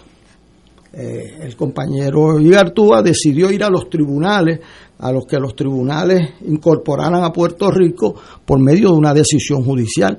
Hubo un juez federal que entendió eso, muy honorable, y lo entendió a base de unos récords y fue revocado la incorporación es una incorporación, cuando usted lo incorporan es ya hacerlo parte del rumbo a la estadidad y eso pues eh, se ha decidido por el Tribunal Supremo de los Estados Unidos que tiene que ser una decisión abierta, concreta, precisa, no puede ser implicada. Eh, por lo tanto, el, el estatus de Puerto Rico yo no veo forma de que lo puedan decretar la estadidad por vía judicial. Lo que sí ha hecho, que yo creo que es una contribución valiosísima del juez Torruella a la discusión del estatus, es plantear eh, las consecuencias eh, de las alternativas. Y eso, pues, el número del artículo de Harvard Law Review es un artículo que aunque uno pueda disentir de él, es un artículo muy respetable. Le contesta Hernández Colón en Sofo Law Review, pero en realidad, aparte de los artículos y de los casos, es que el pueblo de Puerto Rico está muy dividido en cuanto a su futuro político y para tú mover al pueblo de Puerto Rico frente a sus agendas inmediatas con asuntos del estatus necesita unas mayorías que ningún, ningún, ni la independencia, ni la estadidad, ni, ni la libre asociación tienen en el haber puertorriqueño. Así que mi impresión es que las agendas de Puerto Rico son agendas comunes de educación, trabajo, de superar el COVID y sobre eso debemos buscar cómo logramos unos consensos y el tema del estatus es un tema más importante para nosotros los políticos y los abogados que para la gente en Puerto Rico. Vamos a una pausa, continuamos con el distinguido amigo Gregorio Gregorio Igartúa, su nombre vasco, de la Rosa, ese lo digo fácil. Vamos a una pausa. Fuego Cruzado está contigo en todo Puerto Rico. Elena es el reflejo del cuidado de un experto. Para ella la incontinencia no es un impedimento. Nuevos pañales Tena Slip Ultra y toallas húmedas con tecnología ProSkin, exclusiva de Tena, con componentes que cuidan y protegen la piel de los adultos para mejorar así su calidad de vida. El cuidado de un experto se nota y se siente en la piel. Solicita muestra gratis en tena.com.pr o llamando al 787 509 7307. De todo un poco, con Manolo Almeida, el más ameno en tus mañanas por Radio Paz 810 AM, de martes a viernes a las 9 de la mañana. Notas positivas, salud, ambiente, negocios y entretenimiento. De todo un poco, martes a viernes por Radio Paz. ¡Estamos vivos! Radio Paz te ofrece el mejor motivo para levantarte temprano y disfrutar el comienzo de un nuevo día de lunes a viernes con Enrique Liboy y Radio Paz en la mañana. La dosis perfecta de noticias, deportes y éxitos musicales de todos los tiempos, humor y curiosidades, calendario de actividades y tus peticiones musicales por el 787 300 4982 Conéctate con el 810 AM de lunes a viernes con Enrique Liboy y Radio Paz en la mañana. Fanático del deporte, la mejor información y el mejor análisis lo escuchas los sábados a las 2 de la tarde por Impacto Deportivo con Javier Sabat y el más completo elenco en deportes por Radio Paz 810 AM y en las redes sociales Facebook Impacto Deportivo, Radio PR, Twitter e Instagram. Impacto underscore Deport. Juntos, impactando el deporte nacional. Y ahora continúa Fuego Cruzado.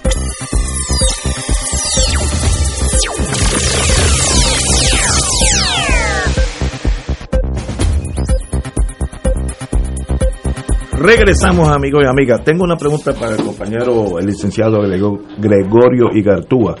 Eh, vamos a asumir el caso del, juez Piera y luego el juez El Pi, de ese hace poco, donde El pues tenía la misma teoría, que de facto se había incorporado ya a, Estados a Puerto Rico a los Estados Unidos. Vamos a asumir eso. Yo sé que luego se revocó, pero vamos a asumirlo por ahora. Eso es un paso más acercándonos a la estadidad, hay que pagar hay, hay hay que pagar. Uno está más cerca, pero eso no te da el voto presidencial todavía.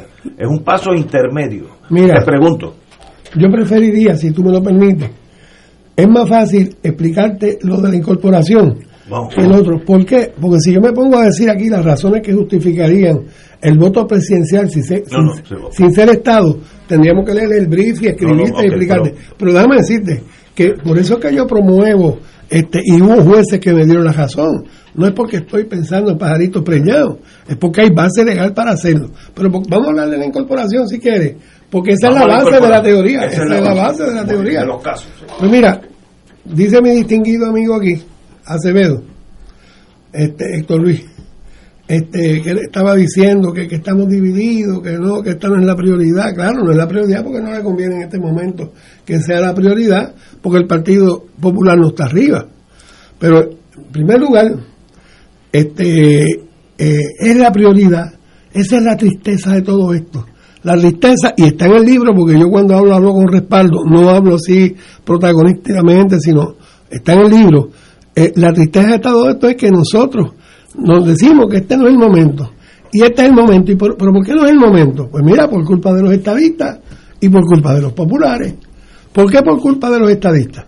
Pues mira, aunque me llama la atención en la forma para mí tan precisa y, y bastante positiva que el gobernador está llevando el mensaje de la estabilidad públicamente y en Washington.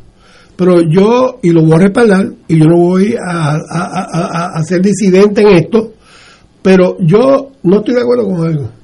Yo no estoy de acuerdo con que nosotros pidamos un plebiscito este, para que nos den esta vida, porque para mí eso es inmoral, porque tú no le pides a un afroamericano, a un negro, tú no le pides que si es esclavo, que vote por si quiere la libertad, tan denigrante es para ese esclavo que le pidan que vote por la libertad, como para nosotros, los ciudadanos americanos de Puerto Rico, que nos pidan que si queremos la igualdad.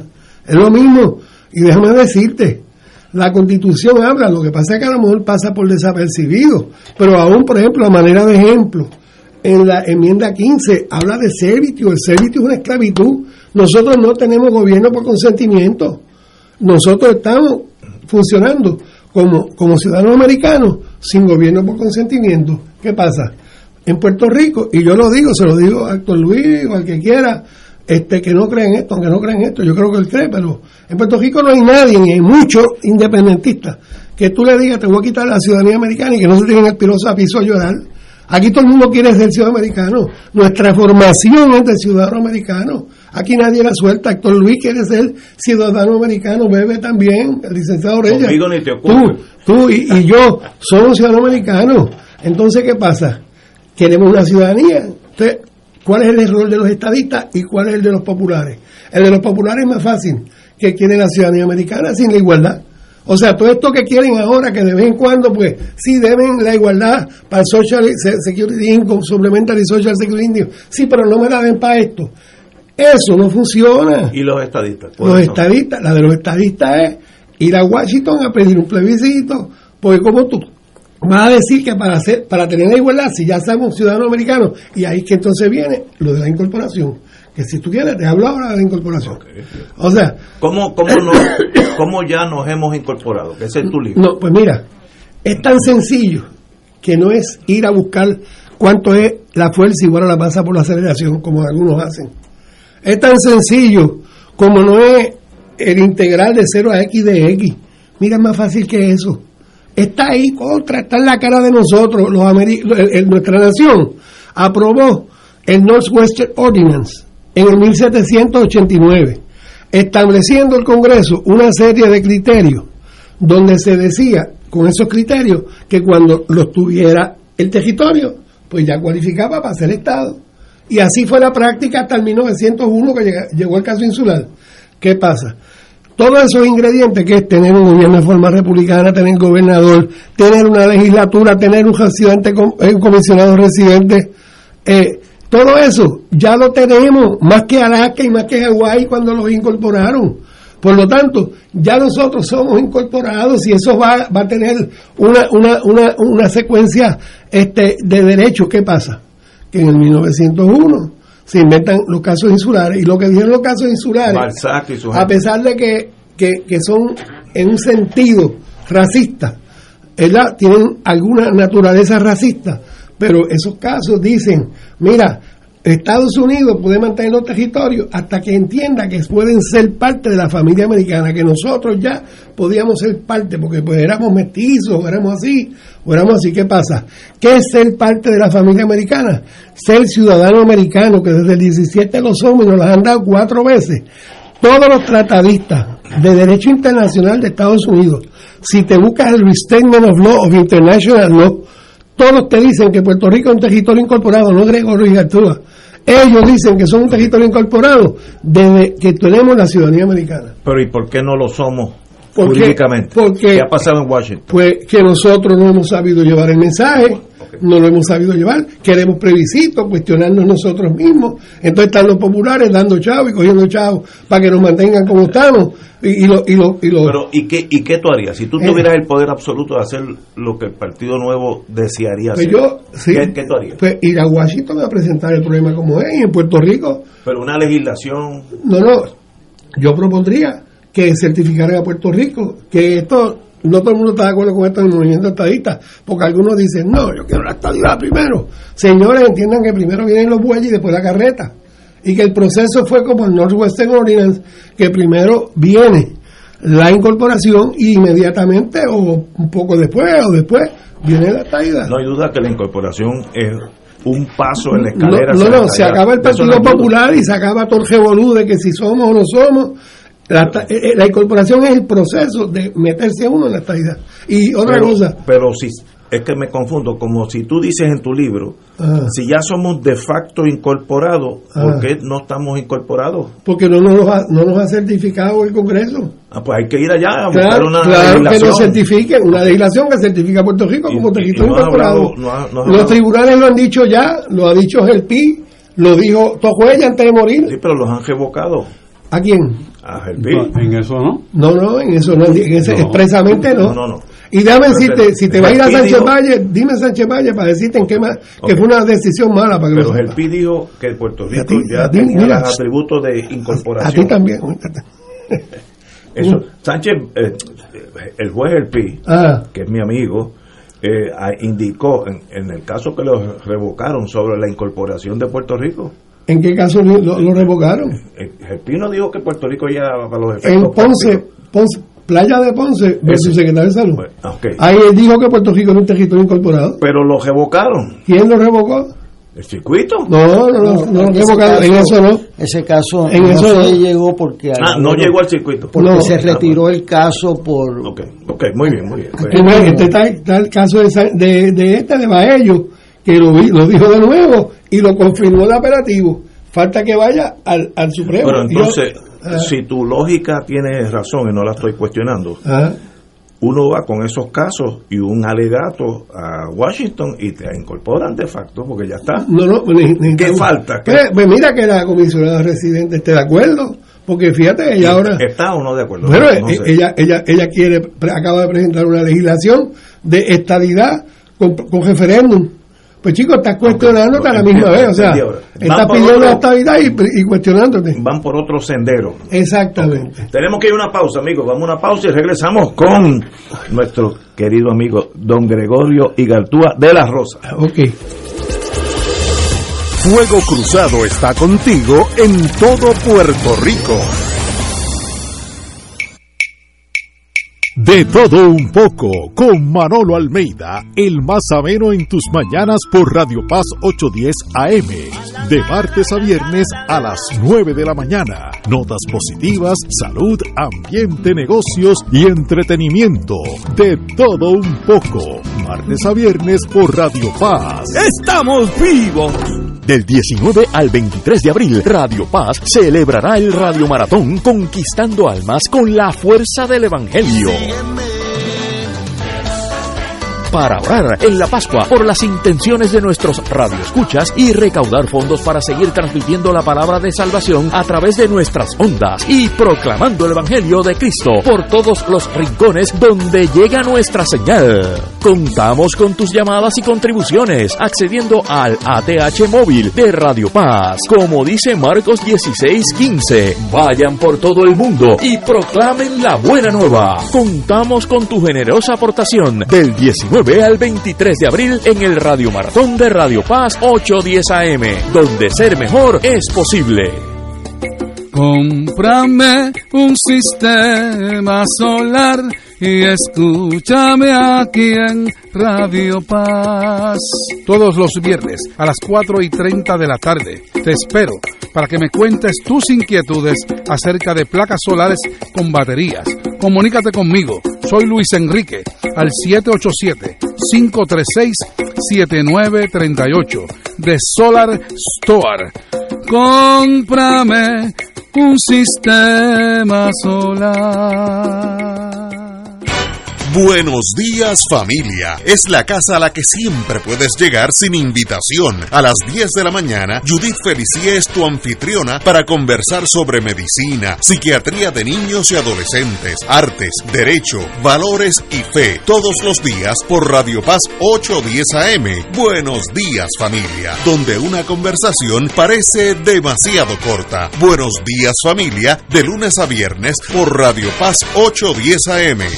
Este es un mensaje del sistema de alerta de emergencia. El jueves 11 de marzo, las emisoras de radio, televisión y sistemas de cable y satélite de Puerto Rico estarán participando en el simulacro de alerta Tsunami Caribe Wave 2021. Si usted escucha la señal de alerta o sirenas ese día alrededor de las 10 de la mañana, no olvide que se trata de una prueba. Recuerde, el sistema de alerta de emergencia es su fuente oficial de información cuando surgen posibles situaciones de peligro para la población.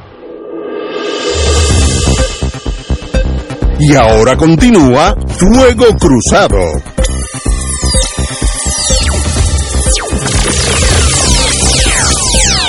Compañeros, regresamos. Hoy eh, le hemos dedicado, hoy así, bueno, la primera vez en 24, 25 años que le hemos dedicado la mayoría de un programa al movimiento estadista. Este, qué bueno que el compañero Gallizano está aquí porque hubiera habido que forcejear con él, como dicen en el campo. Pero qué bueno. No, yo pienso que él lo hubiera disfrutado. No, no, sí lo hubiera disfrutado. Él, era, él era, eh, tenía una imagen pública muy divorciada de su realidad. Era una persona bien buena persona. Siempre bueno, déjame decirte, yo esta cuestión, a pesar de que a lo mejor sueno un poquito exaltado a veces, pero yo soy... yo no había notado eso ahí. mira, este, no, es que es un tema que me encanta, tú sabes. Y, y, aquí tengo a Héctor Luis, hay que cogerlo, tú sabes, hay que cogerlo. Pero aparte de eso, nunca he cogido esto personal. Yo nunca me he molestado con nadie por la política. Y déjame decirte, nosotros tenemos familia en todos los partidos. Por ejemplo, Fernando Martín es primo de mi esposa. Porque Fernando era nieto de Juan Bautista García Méndez y mi esposa hija de don Manuel García Méndez.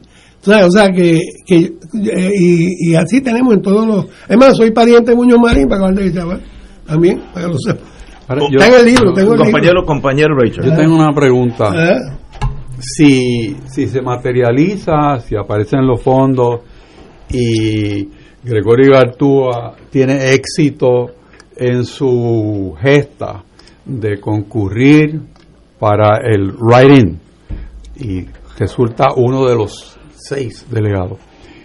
¿Quién establecería la política, la línea que seguirían esos cabilderos en Washington cuando hay tanta división en la metodología a perseguir entre los estadistas?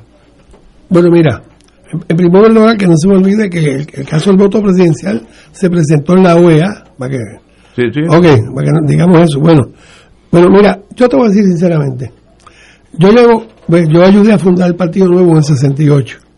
Y entonces, este, llevo muchos años en la política y, este, a mí no me, eh, veo, eh, hemos visto casos de corrupción de personas que uno conoce en todos los partidos. Este, cuestiones con la cuestión de la colección de chavos y eso Así que vamos, empezando con, si, si a mí a qué te refieres que te diga que yo haría como candidato, yo no estoy corriendo, porque yo no quiero envolverme con maquinaria, manda mi vida, ni quiero envolverme con recoger chavo, no que yo sea maceta, es que no quiero recoger chavo, sí, porque mira, este es maceta, no quiere gastar para la campaña, no, mira, no, si, si yo, eh, muchas personas me han llamado y yo estoy dispuesto a, que si votan por mi writing, que quiere decir que tienen que escribir mi nombre para que yo sea el candidato y que electo, pues y salgo, tengo esa dicha de, pues voy a hacer un trabajo limpio este por Puerto Rico. Y yo estoy seguro que como voy con otros compañeros que ninguno puede pretender tampoco imponer su propia agenda. Tiene que haber y tiene que delinearse un equipo y una agenda. Pero, y, pero ese es el punto que yo, yo quiero quizás que una agenda de trabajo. Diga, ah. ¿cómo, ¿Cómo llegan a un consenso de la línea que se le va a presentar al Congreso de lo que es necesario para que Puerto Rico pueda ser primero un territorio incorporado y luego un Estado? Bueno, mira, este, em, yo este, estoy dispuesto a defender la postura del partido y si quieren, si quieren lo del referéndum, yo lo voy a respaldar, pero yo en las conversaciones que haya, yo voy a dejar saber mi planteamiento, mi, mi teoría y de por qué, por qué debe ser como yo digo. Pero, pero estoy dispuesto también a aceptar trabajar en equipo. Y, y en ese sentido también un problema que hay con esto, y no es que yo necesariamente sea que sea el mejor candidato o un buen candidato, pero me preocupa que hay personas aquí que están corriendo y son pretenciosas, como lo son en toda la isla en posiciones de alcaldes y representantes que no cualifican para ir a Washington a trabajar con este asunto, con, con las credenciales que se necesitan para trabajar con esto. Yo noté, y eso de verdad me interesa muy poco ese voto, decir de verdad, pero yo no, de los seis nombres, yo, yo no reconocí cinco, nunca los había oído en mi vida, nunca. Era brand new. Si hubieran venido de Marte, tal vez lo hubiera reconocido más. Así que no es algo que tú dices, bueno, ahí vamos a mandar el equipo de baloncesto a la primera línea de combate. No, estos son gente que yo nunca había oído de ellos, ni para bien o para mal, no estoy juzgándolo, pueden ser genios, pero genios que se van a aprobar ahora, no es que son genios ya aprobados. Así que eso, eh, para mí lo vi como un, un me levantó la, la, la bombillita de que algo aquí no está bien, porque no el nombre tuyo yo lo conozco hace 40 años en esta en este mundo estadista con tus casos, con tus tragedias, con tus victorias, pero tú estás, tú tienes ya un sendero hecho. Esta gente no ha dado el primer paso, ya quieren estar en Washington. te lo dejo ahí sin, sin emociones. Pero este, el, el, señor aquí, Héctor Luis Acevedo, y el licenciado Heicher acá ahorita estaban hablando de la cuestión presupuestaria. Yo no quiero tirarle este este daldo al proyecto, pero entiendo que puede haber un cierre ahí y el Partido Popular no le va a abrir la puerta. Bueno, eso es obvio. no, no, lo voy a explicar porque ya usted lo explicó y lo explicó. No, eso yo, eso yo lo estipulo, eso no hay ni hablar. Solamente para significar, ¿verdad?, que eh, yo puedo diferir, eso no quiere decir que que no respete el, valor de las convicciones y, el derecho que tienen de empujar sus convicciones. Yo, yo creo que eh, la vía de declarar a Puerto Rico incorporado o Estado por vía de judicial eh, no es una vía correcta y va por encima de la libre determinación de nosotros. Eh, y por eso los proyectos propios, de hecho el proyecto que acaban de presentar la semana pasada, el 2 de marzo, en un sentido, pues declara inválido los anteriores, que es lo que yo veo que cualquiera eh, se da cuenta, ¿no? porque si habían anteriores, pues tienen que reclamar otro nuevo. uno le dio 97%, poco le ganan a Saddam Hussein, este, que sacó 101%. Este, así que no se puede, el tema del estatus es un tema, es un tema muy pasional en Puerto Rico. Yo una vez le pregunté a Robert Anderson eh, que por qué ese era un tema que habían dos auditorios, porque para los políticos y los abogados es un tema de alta pasión. Le preguntaste a Robert Anderson que es gringo. Bueno, sí, pero era Te encanta, te encanta bregar con los gringos. yo, yo brego con todo el mundo que sea inteligente. Ah, ah. Y Robert Anderson era una eminencia. Eh, y entonces, que era independentista, por cierto. Este, eh, eh, casado con una puertorriqueña. Entonces él me dijo, mira, en Puerto Rico el, la mayoría de los políticos, la inmensa mayoría, el rito de iniciación en la política es a través del estatus político. Para la gente que no son políticos, el, rito importante es el trabajo, la comida de su gente, la salud, la escuela. Y eso se te refleja en dos vertientes. Un alto interés de los abogados quizás y de los políticos en el asunto del estatus y como sale en la última encuesta consistentemente por todas las que yo he visto por 50 años eh, sale punto 9 eh, de la gente. Eh, así que yo y más con los resultados obvios que hay en Puerto Rico de lo que reflejan es una franca división en ese tema mi impresión es que aquí no van a haber esos movimientos excepto para los, los abogados, para los políticos, para, pero para el movimiento político en Puerto Rico con un pueblo dividido y con una crisis de quiebra, eh, eh, la agenda para mí es bien clara. Me duele mucho que si se la dice Larry Silhammer, pues es una ofensa de traición. Si se la dice Rick Scott y Marco Rubio, pues entonces en inglés, ¿cómo es eso? Este, entonces tiene valor. Así que yo creo que Puerto Rico necesita una, una agenda común urgente de búsqueda de empleo. Eh, porque aquí el que crea, ¿verdad?, que tiene un buen caso, pues Igartúa los lleva y se los lleva gratis porque ya tiene experiencia, tiene los, los briefs hechos. Yo no creo que ningún tribunal supremo de Estados Unidos va a declarar la incorporación de Puerto Rico por vía judicial ni la estadidad por vía judicial. Eh, así que esa es mi impresión y yo creo que, he sido, que ha sido consecuente. Así que las otras vías van a requerir una serie de prioridades en el país y de procedimientos y en un país donde tenemos el poder legislativo en unas manos y el ejecutivo en otras, yo creo que es un error de prioridades mayor el buscar las cosas que nos dividen y tratar de forzar. Es posible que los chavos aparezcan eh, si lo dan al Tribunal Supremo de Puerto Rico, se lo descuenta la misma rama judicial. Este, yo no tengo duda. Bueno, este, pero. Lo tendría que aprobar la presidenta. Eh, no, allí hubo un golpe de Estado. Si usted no se enteró de, de, eso, pues le hace la ley de Rivera Chats de diciembre sin vistas públicas, como la bajaron de un día para otro por descargue, eh, reglamentando la rama judicial y pasándole los poderes de la presidenta a la mayoría, a la mayoría del Supremo. es como si la legislatura eh, aboliera el poder de nombramiento del gobernador y le pasó por encima el veto al gobernador. Eso es un, eso en cualquier liga se puede ver. ¿Dónde, ¿dónde tú te ves, Gregorio y Gartúa, que ha dedicado una vida a la persecución de tus ideales estadistas. ¿Dónde tú te ves en los próximos 5 o 10 años? ¿Cuál es tu plan? En donde estoy ahora mismo, o sea, en el sentido... ¿Dónde estás ahora? En, el sentido de la lucha. O sea, voy a estar en la misma posición, en la lucha. Voy, ¿En qué? ¿En dónde en la lucha? Sí, exacto. Pues habría que... ¿En qué batalla? Ok, te voy a decir cuál es la batalla. Ah, eh, en primer lugar, no quiero dejar de mencionar que hace dos años, en una charla de Educación Jurídica Continua que dio como conferenciante Rafael Hernández Colón, yo aproveché para ir porque iba a darle la constitución y quería oírlo a él. Y él, cuando se acabó, vino Andreu, que va de cáncer, y le dijo, oye Rafael, pero con todo esto que tú nos has dicho, ¿hacia dónde tú estabas ahí? ¿Hacia dónde va la estadidad?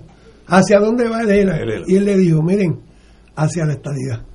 Mira, te digo que el techo parecía que se iba a caer. Y le dice Andreu, ¿por en cuánto tiempo, Rafael? En menos de 15 años. Quiero que sepan eso.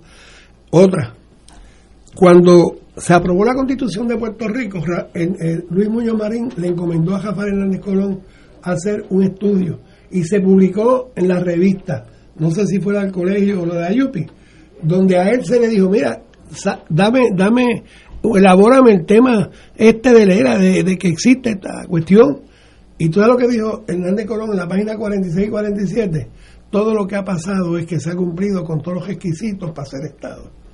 Y búscalo, mira, en la página 46. yo, me sé ese estudio muy bien pues, y, no, y, no, es correcto lo que usted ha dicho. Bueno, pues yo ese estudio, sí, no, pero ese estudio fue su tesis en la Escuela de Derecho de la Universidad de Puerto Rico y lo publicó la revista del Colegio de Abogados eh, en el libro, está en 1959 y entonces en Muñoz Marín lo leyó y lo mandó a buscar para conocerlo. Esa es la historia y se, se relata en los escritos de Hernández Colón. Solamente, bueno, estará en el libro suyo, pero le estoy diciendo que en las memorias de Hernández Colón dice que esa es su tesis de la Escuela de Derecho, que la empezó en John Hopkins, la terminó allí, y entonces Muñoz Marín la leyó, la distribuyó y llamó y lo nombró a la Comisión de Servicio Público, que es donde él empieza su carrera en el servicio público. Solo esos son los hechos. Por otro lado, internacionalmente, ¿cómo me veo? otra internacionalmente, ¿cómo me veo? Pues mira, yo presenté la querella del voto presidencial ante la Organización de Estados Americanos, que ya había decidido a favor del territorio de Washington que procedía. Sí. ¿Sabe? Había un precedente en el 2006. La vista se vio en el 2017 todavía no han tomado una decisión. ¿Por qué? La gente no sabe el inside story de estas organizaciones internacionales. Casi todas ellas, tú que estuviste en Washington lo sabes. Lo que se trata de muchos empleados que van a Washington a ver de qué forma le dan el ojo a los americanos para que los hagan ciudadanos americanos y no se atreven a hacer nada en contra de los americanos. Bueno, el, Eso es así, ¿oíste? El que, mejor describió la OEA ah. fue el Che Guevara, que dijo, el Ministerio de Colonia de los Estados Unidos se llama la OEA y eso era, Inglaterra era más abierto, Inglaterra tenía un ministerio de colonia y ahí se manejaban todas las colonias. Y el Che Guevara dijo, mire, la OEA, olvídense de lo que va a decidir la OEA, lo que diga Estados Unidos, la OEA lo va a decidir. Y tenía razón porque casi nunca se van por el lado, por la tangente. Por otro lado, por otro Pero, lado, ¿cuál es? por otro lado, este, eh, compartido aquí con el compañero que yo nunca había compartido, y es un caballero, y es muy racional en sus pensamientos, yo quisiera, y los invito a ustedes cuando ustedes quieran, aunque no sea, aunque sea sin mí, que le dediquen un programa para que le explique en ese, en ese programa por qué eh, hay que buscar el bienestar común siendo ciudadanos sin, americanos sin, sin la igualdad. ¿Por qué? ¿Sabe? Porque él, él dice, no, porque hay que buscar la- la- la- el bienestar común. Pero ¿por qué ser un bienestar común sin igualdad? ¿Por qué un carro que tiene en 50 estados un millaje de 75 millas, buscarlo con un millaje de 50? Ok, eso es Muy que- bien. Eh, Gregorio, te tenemos que dejar, quédate aquí si quieres, eh, vamos a otros temas, porque de verdad que ha sido fascinante. Y cada vez que yo oiga la palabra de facto, voy a pensar en ti. Hasta, hasta el día que, que como decía MacArthur, hasta el día que tenga que cruzar el último río, voy a estar pensando, las palabras de facto para mí son diferentes. Bueno, vamos a una pausa, amigos, y regresamos con Fuego Cruzado. Fuego Cruzado está contigo en todo Puerto Rico. Ser rotario es dar de sí, con amplitud, sin anhelo de recompensa del cielo, antes de pensar en sí. Mensaje del Club Rotario de Río Piedras. En Oro 92.5 FM, Radio Paz 810 y el Canal 13 estamos trabajando a tono con la emergencia que en estos momentos está viviendo Puerto Rico. Estamos ofreciendo nuestros servicios al máximo con el personal disponible según nos permitan las circunstancias. Si tiene un mensaje para ofrecer a sus asociados, clientes o personal, solo tiene que llamar al 787-349-7949.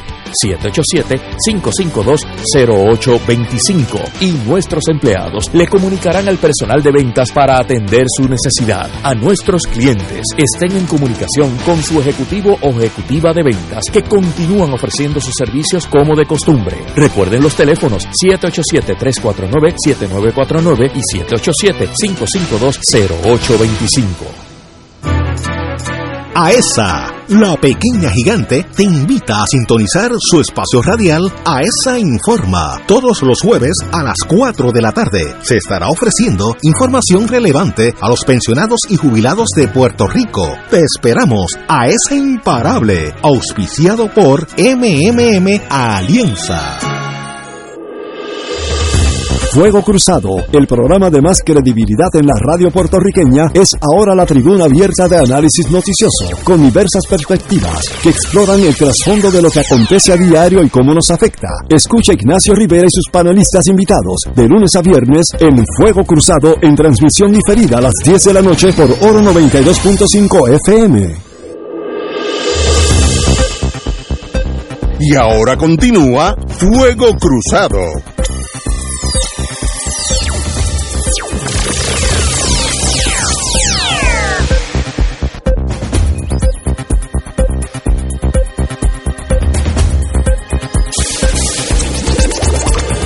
Regresamos, amigos y amigas, a Fuego Cruzado. Bueno, ahí hay varias cosas antes de tenernos que ir. Eh, hoy los estudiantes empezaron a regresar a sus salones de, de clase en el sentido público. Eh, hay dos o tres escuelas privadas que ya también están en esa en ese caminar. Yo creo que es un buen paso. Hay que empezar con el primer paso, la primera escuela. Y si esa está muy bien, pues búscate la segunda. O sea, no, hay que empezar. Si no empiezas, no termina. Así que en ese sentido, yo desde el principio estoy con el señor gobernador. Esa es una buena medida. Que va a haber problemas, la vida son problemas. Que va a haber malas decisiones también. Pero se empieza y así se van corrigiendo los problemas sobre la marcha. Héctor. Yo creo que todos estamos en, en la misma onda, que, que con las condiciones apropiadas deben eh, tomarse de nuevo las clases en, en la escuela La universidad eh, también, en la universidad. Pero como ya en términos de universidad es otra población, pues es un poco más difícil, pero en los grados primarios hay- es mucho más fácil. El problema de infección es mínimo, ¿no?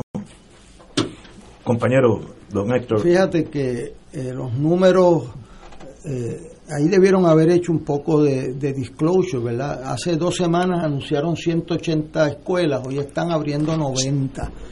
Y el secretario de salud es el que las certifica.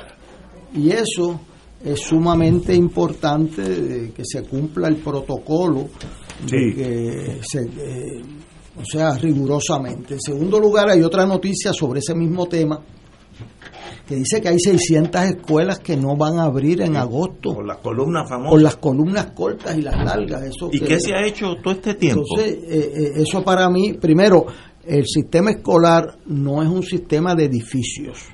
Aquí hemos visto como reformas escolares entienden que es rehacer una escuela con, con, el cemento y eso. Claro, si, si no hay escuela física, pues hay que buscar una alternativa. En China enseñan, nosotros aquí enseñábamos en la Escuela de Derecho de la Universidad de Puerto Rico bajo un árbol, pues eso no, no. Pero que haya hoy, hoy, a seis meses de agosto, 600 y pico de escuelas que no han que están inutilizadas es algo preocupante. Yo eh, felicito a la gente que están trabajando y a los maestros para hacer seguro y a los padres para hacer seguro esas 90 escuelas. Y vamos a verlas y expandiendo.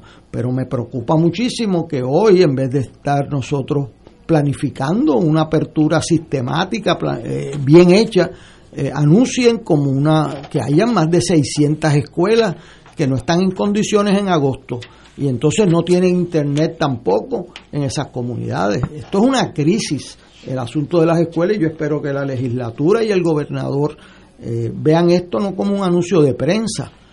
O sea, lo que hay detrás del anuncio de prensa es que la mitad de las escuelas que anunciaron hace dos semanas no van a abrir mañana. eso es lo que hay detrás. Hay algo también que es un, un poco, vamos a decir, preocupante, y es que se supone que las escuelas que están abriendo y recibiendo maestros y estudiantes estén certificadas por el Departamento de Salud, hay muy pocas, puedes contar con la mano, de las que están operando que tengan esa certificación. Wow, no sabía eso. Hay que empezar, mira. Hay que mandar a Ignacio para allá. No, yo, yo empiezo. Yo empiezo. Que Ignacio empieza con el certificado ahí. No, no, yo empiezo. Hay que empezar, si no empiezas, no termina. Me, me duele mucho saber. el problema de las columnas cortas, lo dijo aquí, ¿cómo se llama? El, Molinelli. Eh, Molinelli. Molinelli. El, el hermano Molinelli, hace más de un año. Alguien ha hecho algo, o en un año, alguien ha hecho algo. Este es el país que todo el mundo deja, que como dice el compañero Fernando Martín, que, que venga FEMA y lo arregle que todos los problemas no son FEMA. Si eso, es, gobierno propio. Eso es por eso. O sea, tú no necesitas, eh, eh, o sea, a mí me da vergüenza eh, ese sentido de hablar aquí en un discurso y la realidad ir por otro camino que se saludan de lejos. O sea, que esto de, de, hablar nosotros de administración y esto. Otra, ¿desde cuándo tenemos esas escuelas así? ¿Qué han hecho? ¿Cuál es el plan para darle clase a esos muchachos en lo que esas Mire, la, directora escolar allí en Guánica salió en el canal 2 la semana pasada. Decía, mire, aquí desde el 19 no tocan, no hay clase y están rotas las escuelas. O sea, e, eso no es ninguna ciencia oculta. ¿Cuál es el plan para darle clase a los muchachos? Ese reloj de los jóvenes no para. Esos muchachos que no tienen clase, ¿qué están haciendo? Se me están retrasando la pública versus la privada y después llegan a mi salón y los de la pública tienen una desventaja doble.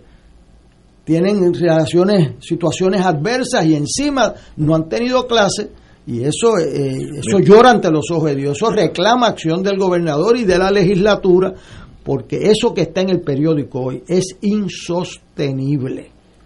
¿Qué hemos hecho? O sea, hay mucho titular mucho conferencia de prensa y no han movido una columna en esa escuela. Una Increíble, increíble, eso no, no puedo creerlo. Y bueno, bajo el mundo de inteligencia, mira, examina del país que tú quieras su sistema de educación público y mide con el progreso de ese país.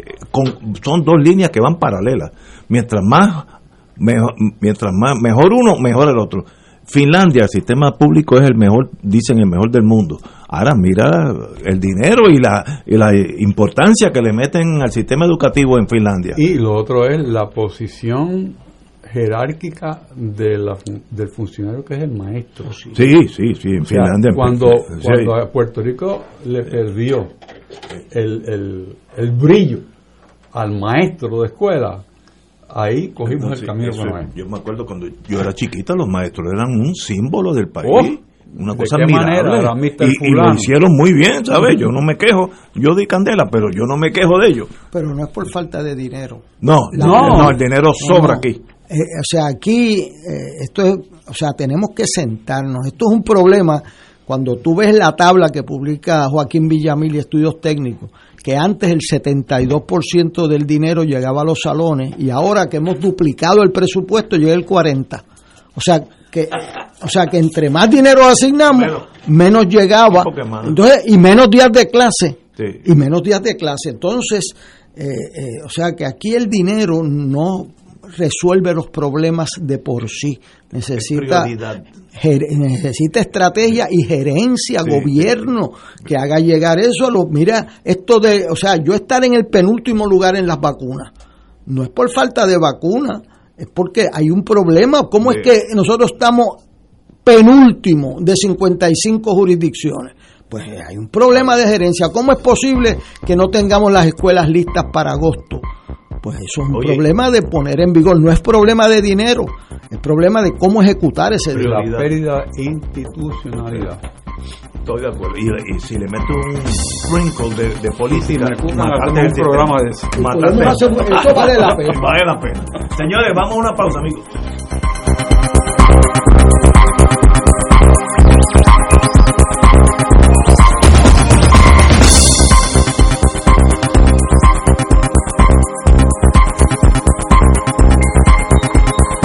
Esta emisora y sus anunciantes no se solidarizan necesariamente con las expresiones vertidas en el programa que acaban de escuchar.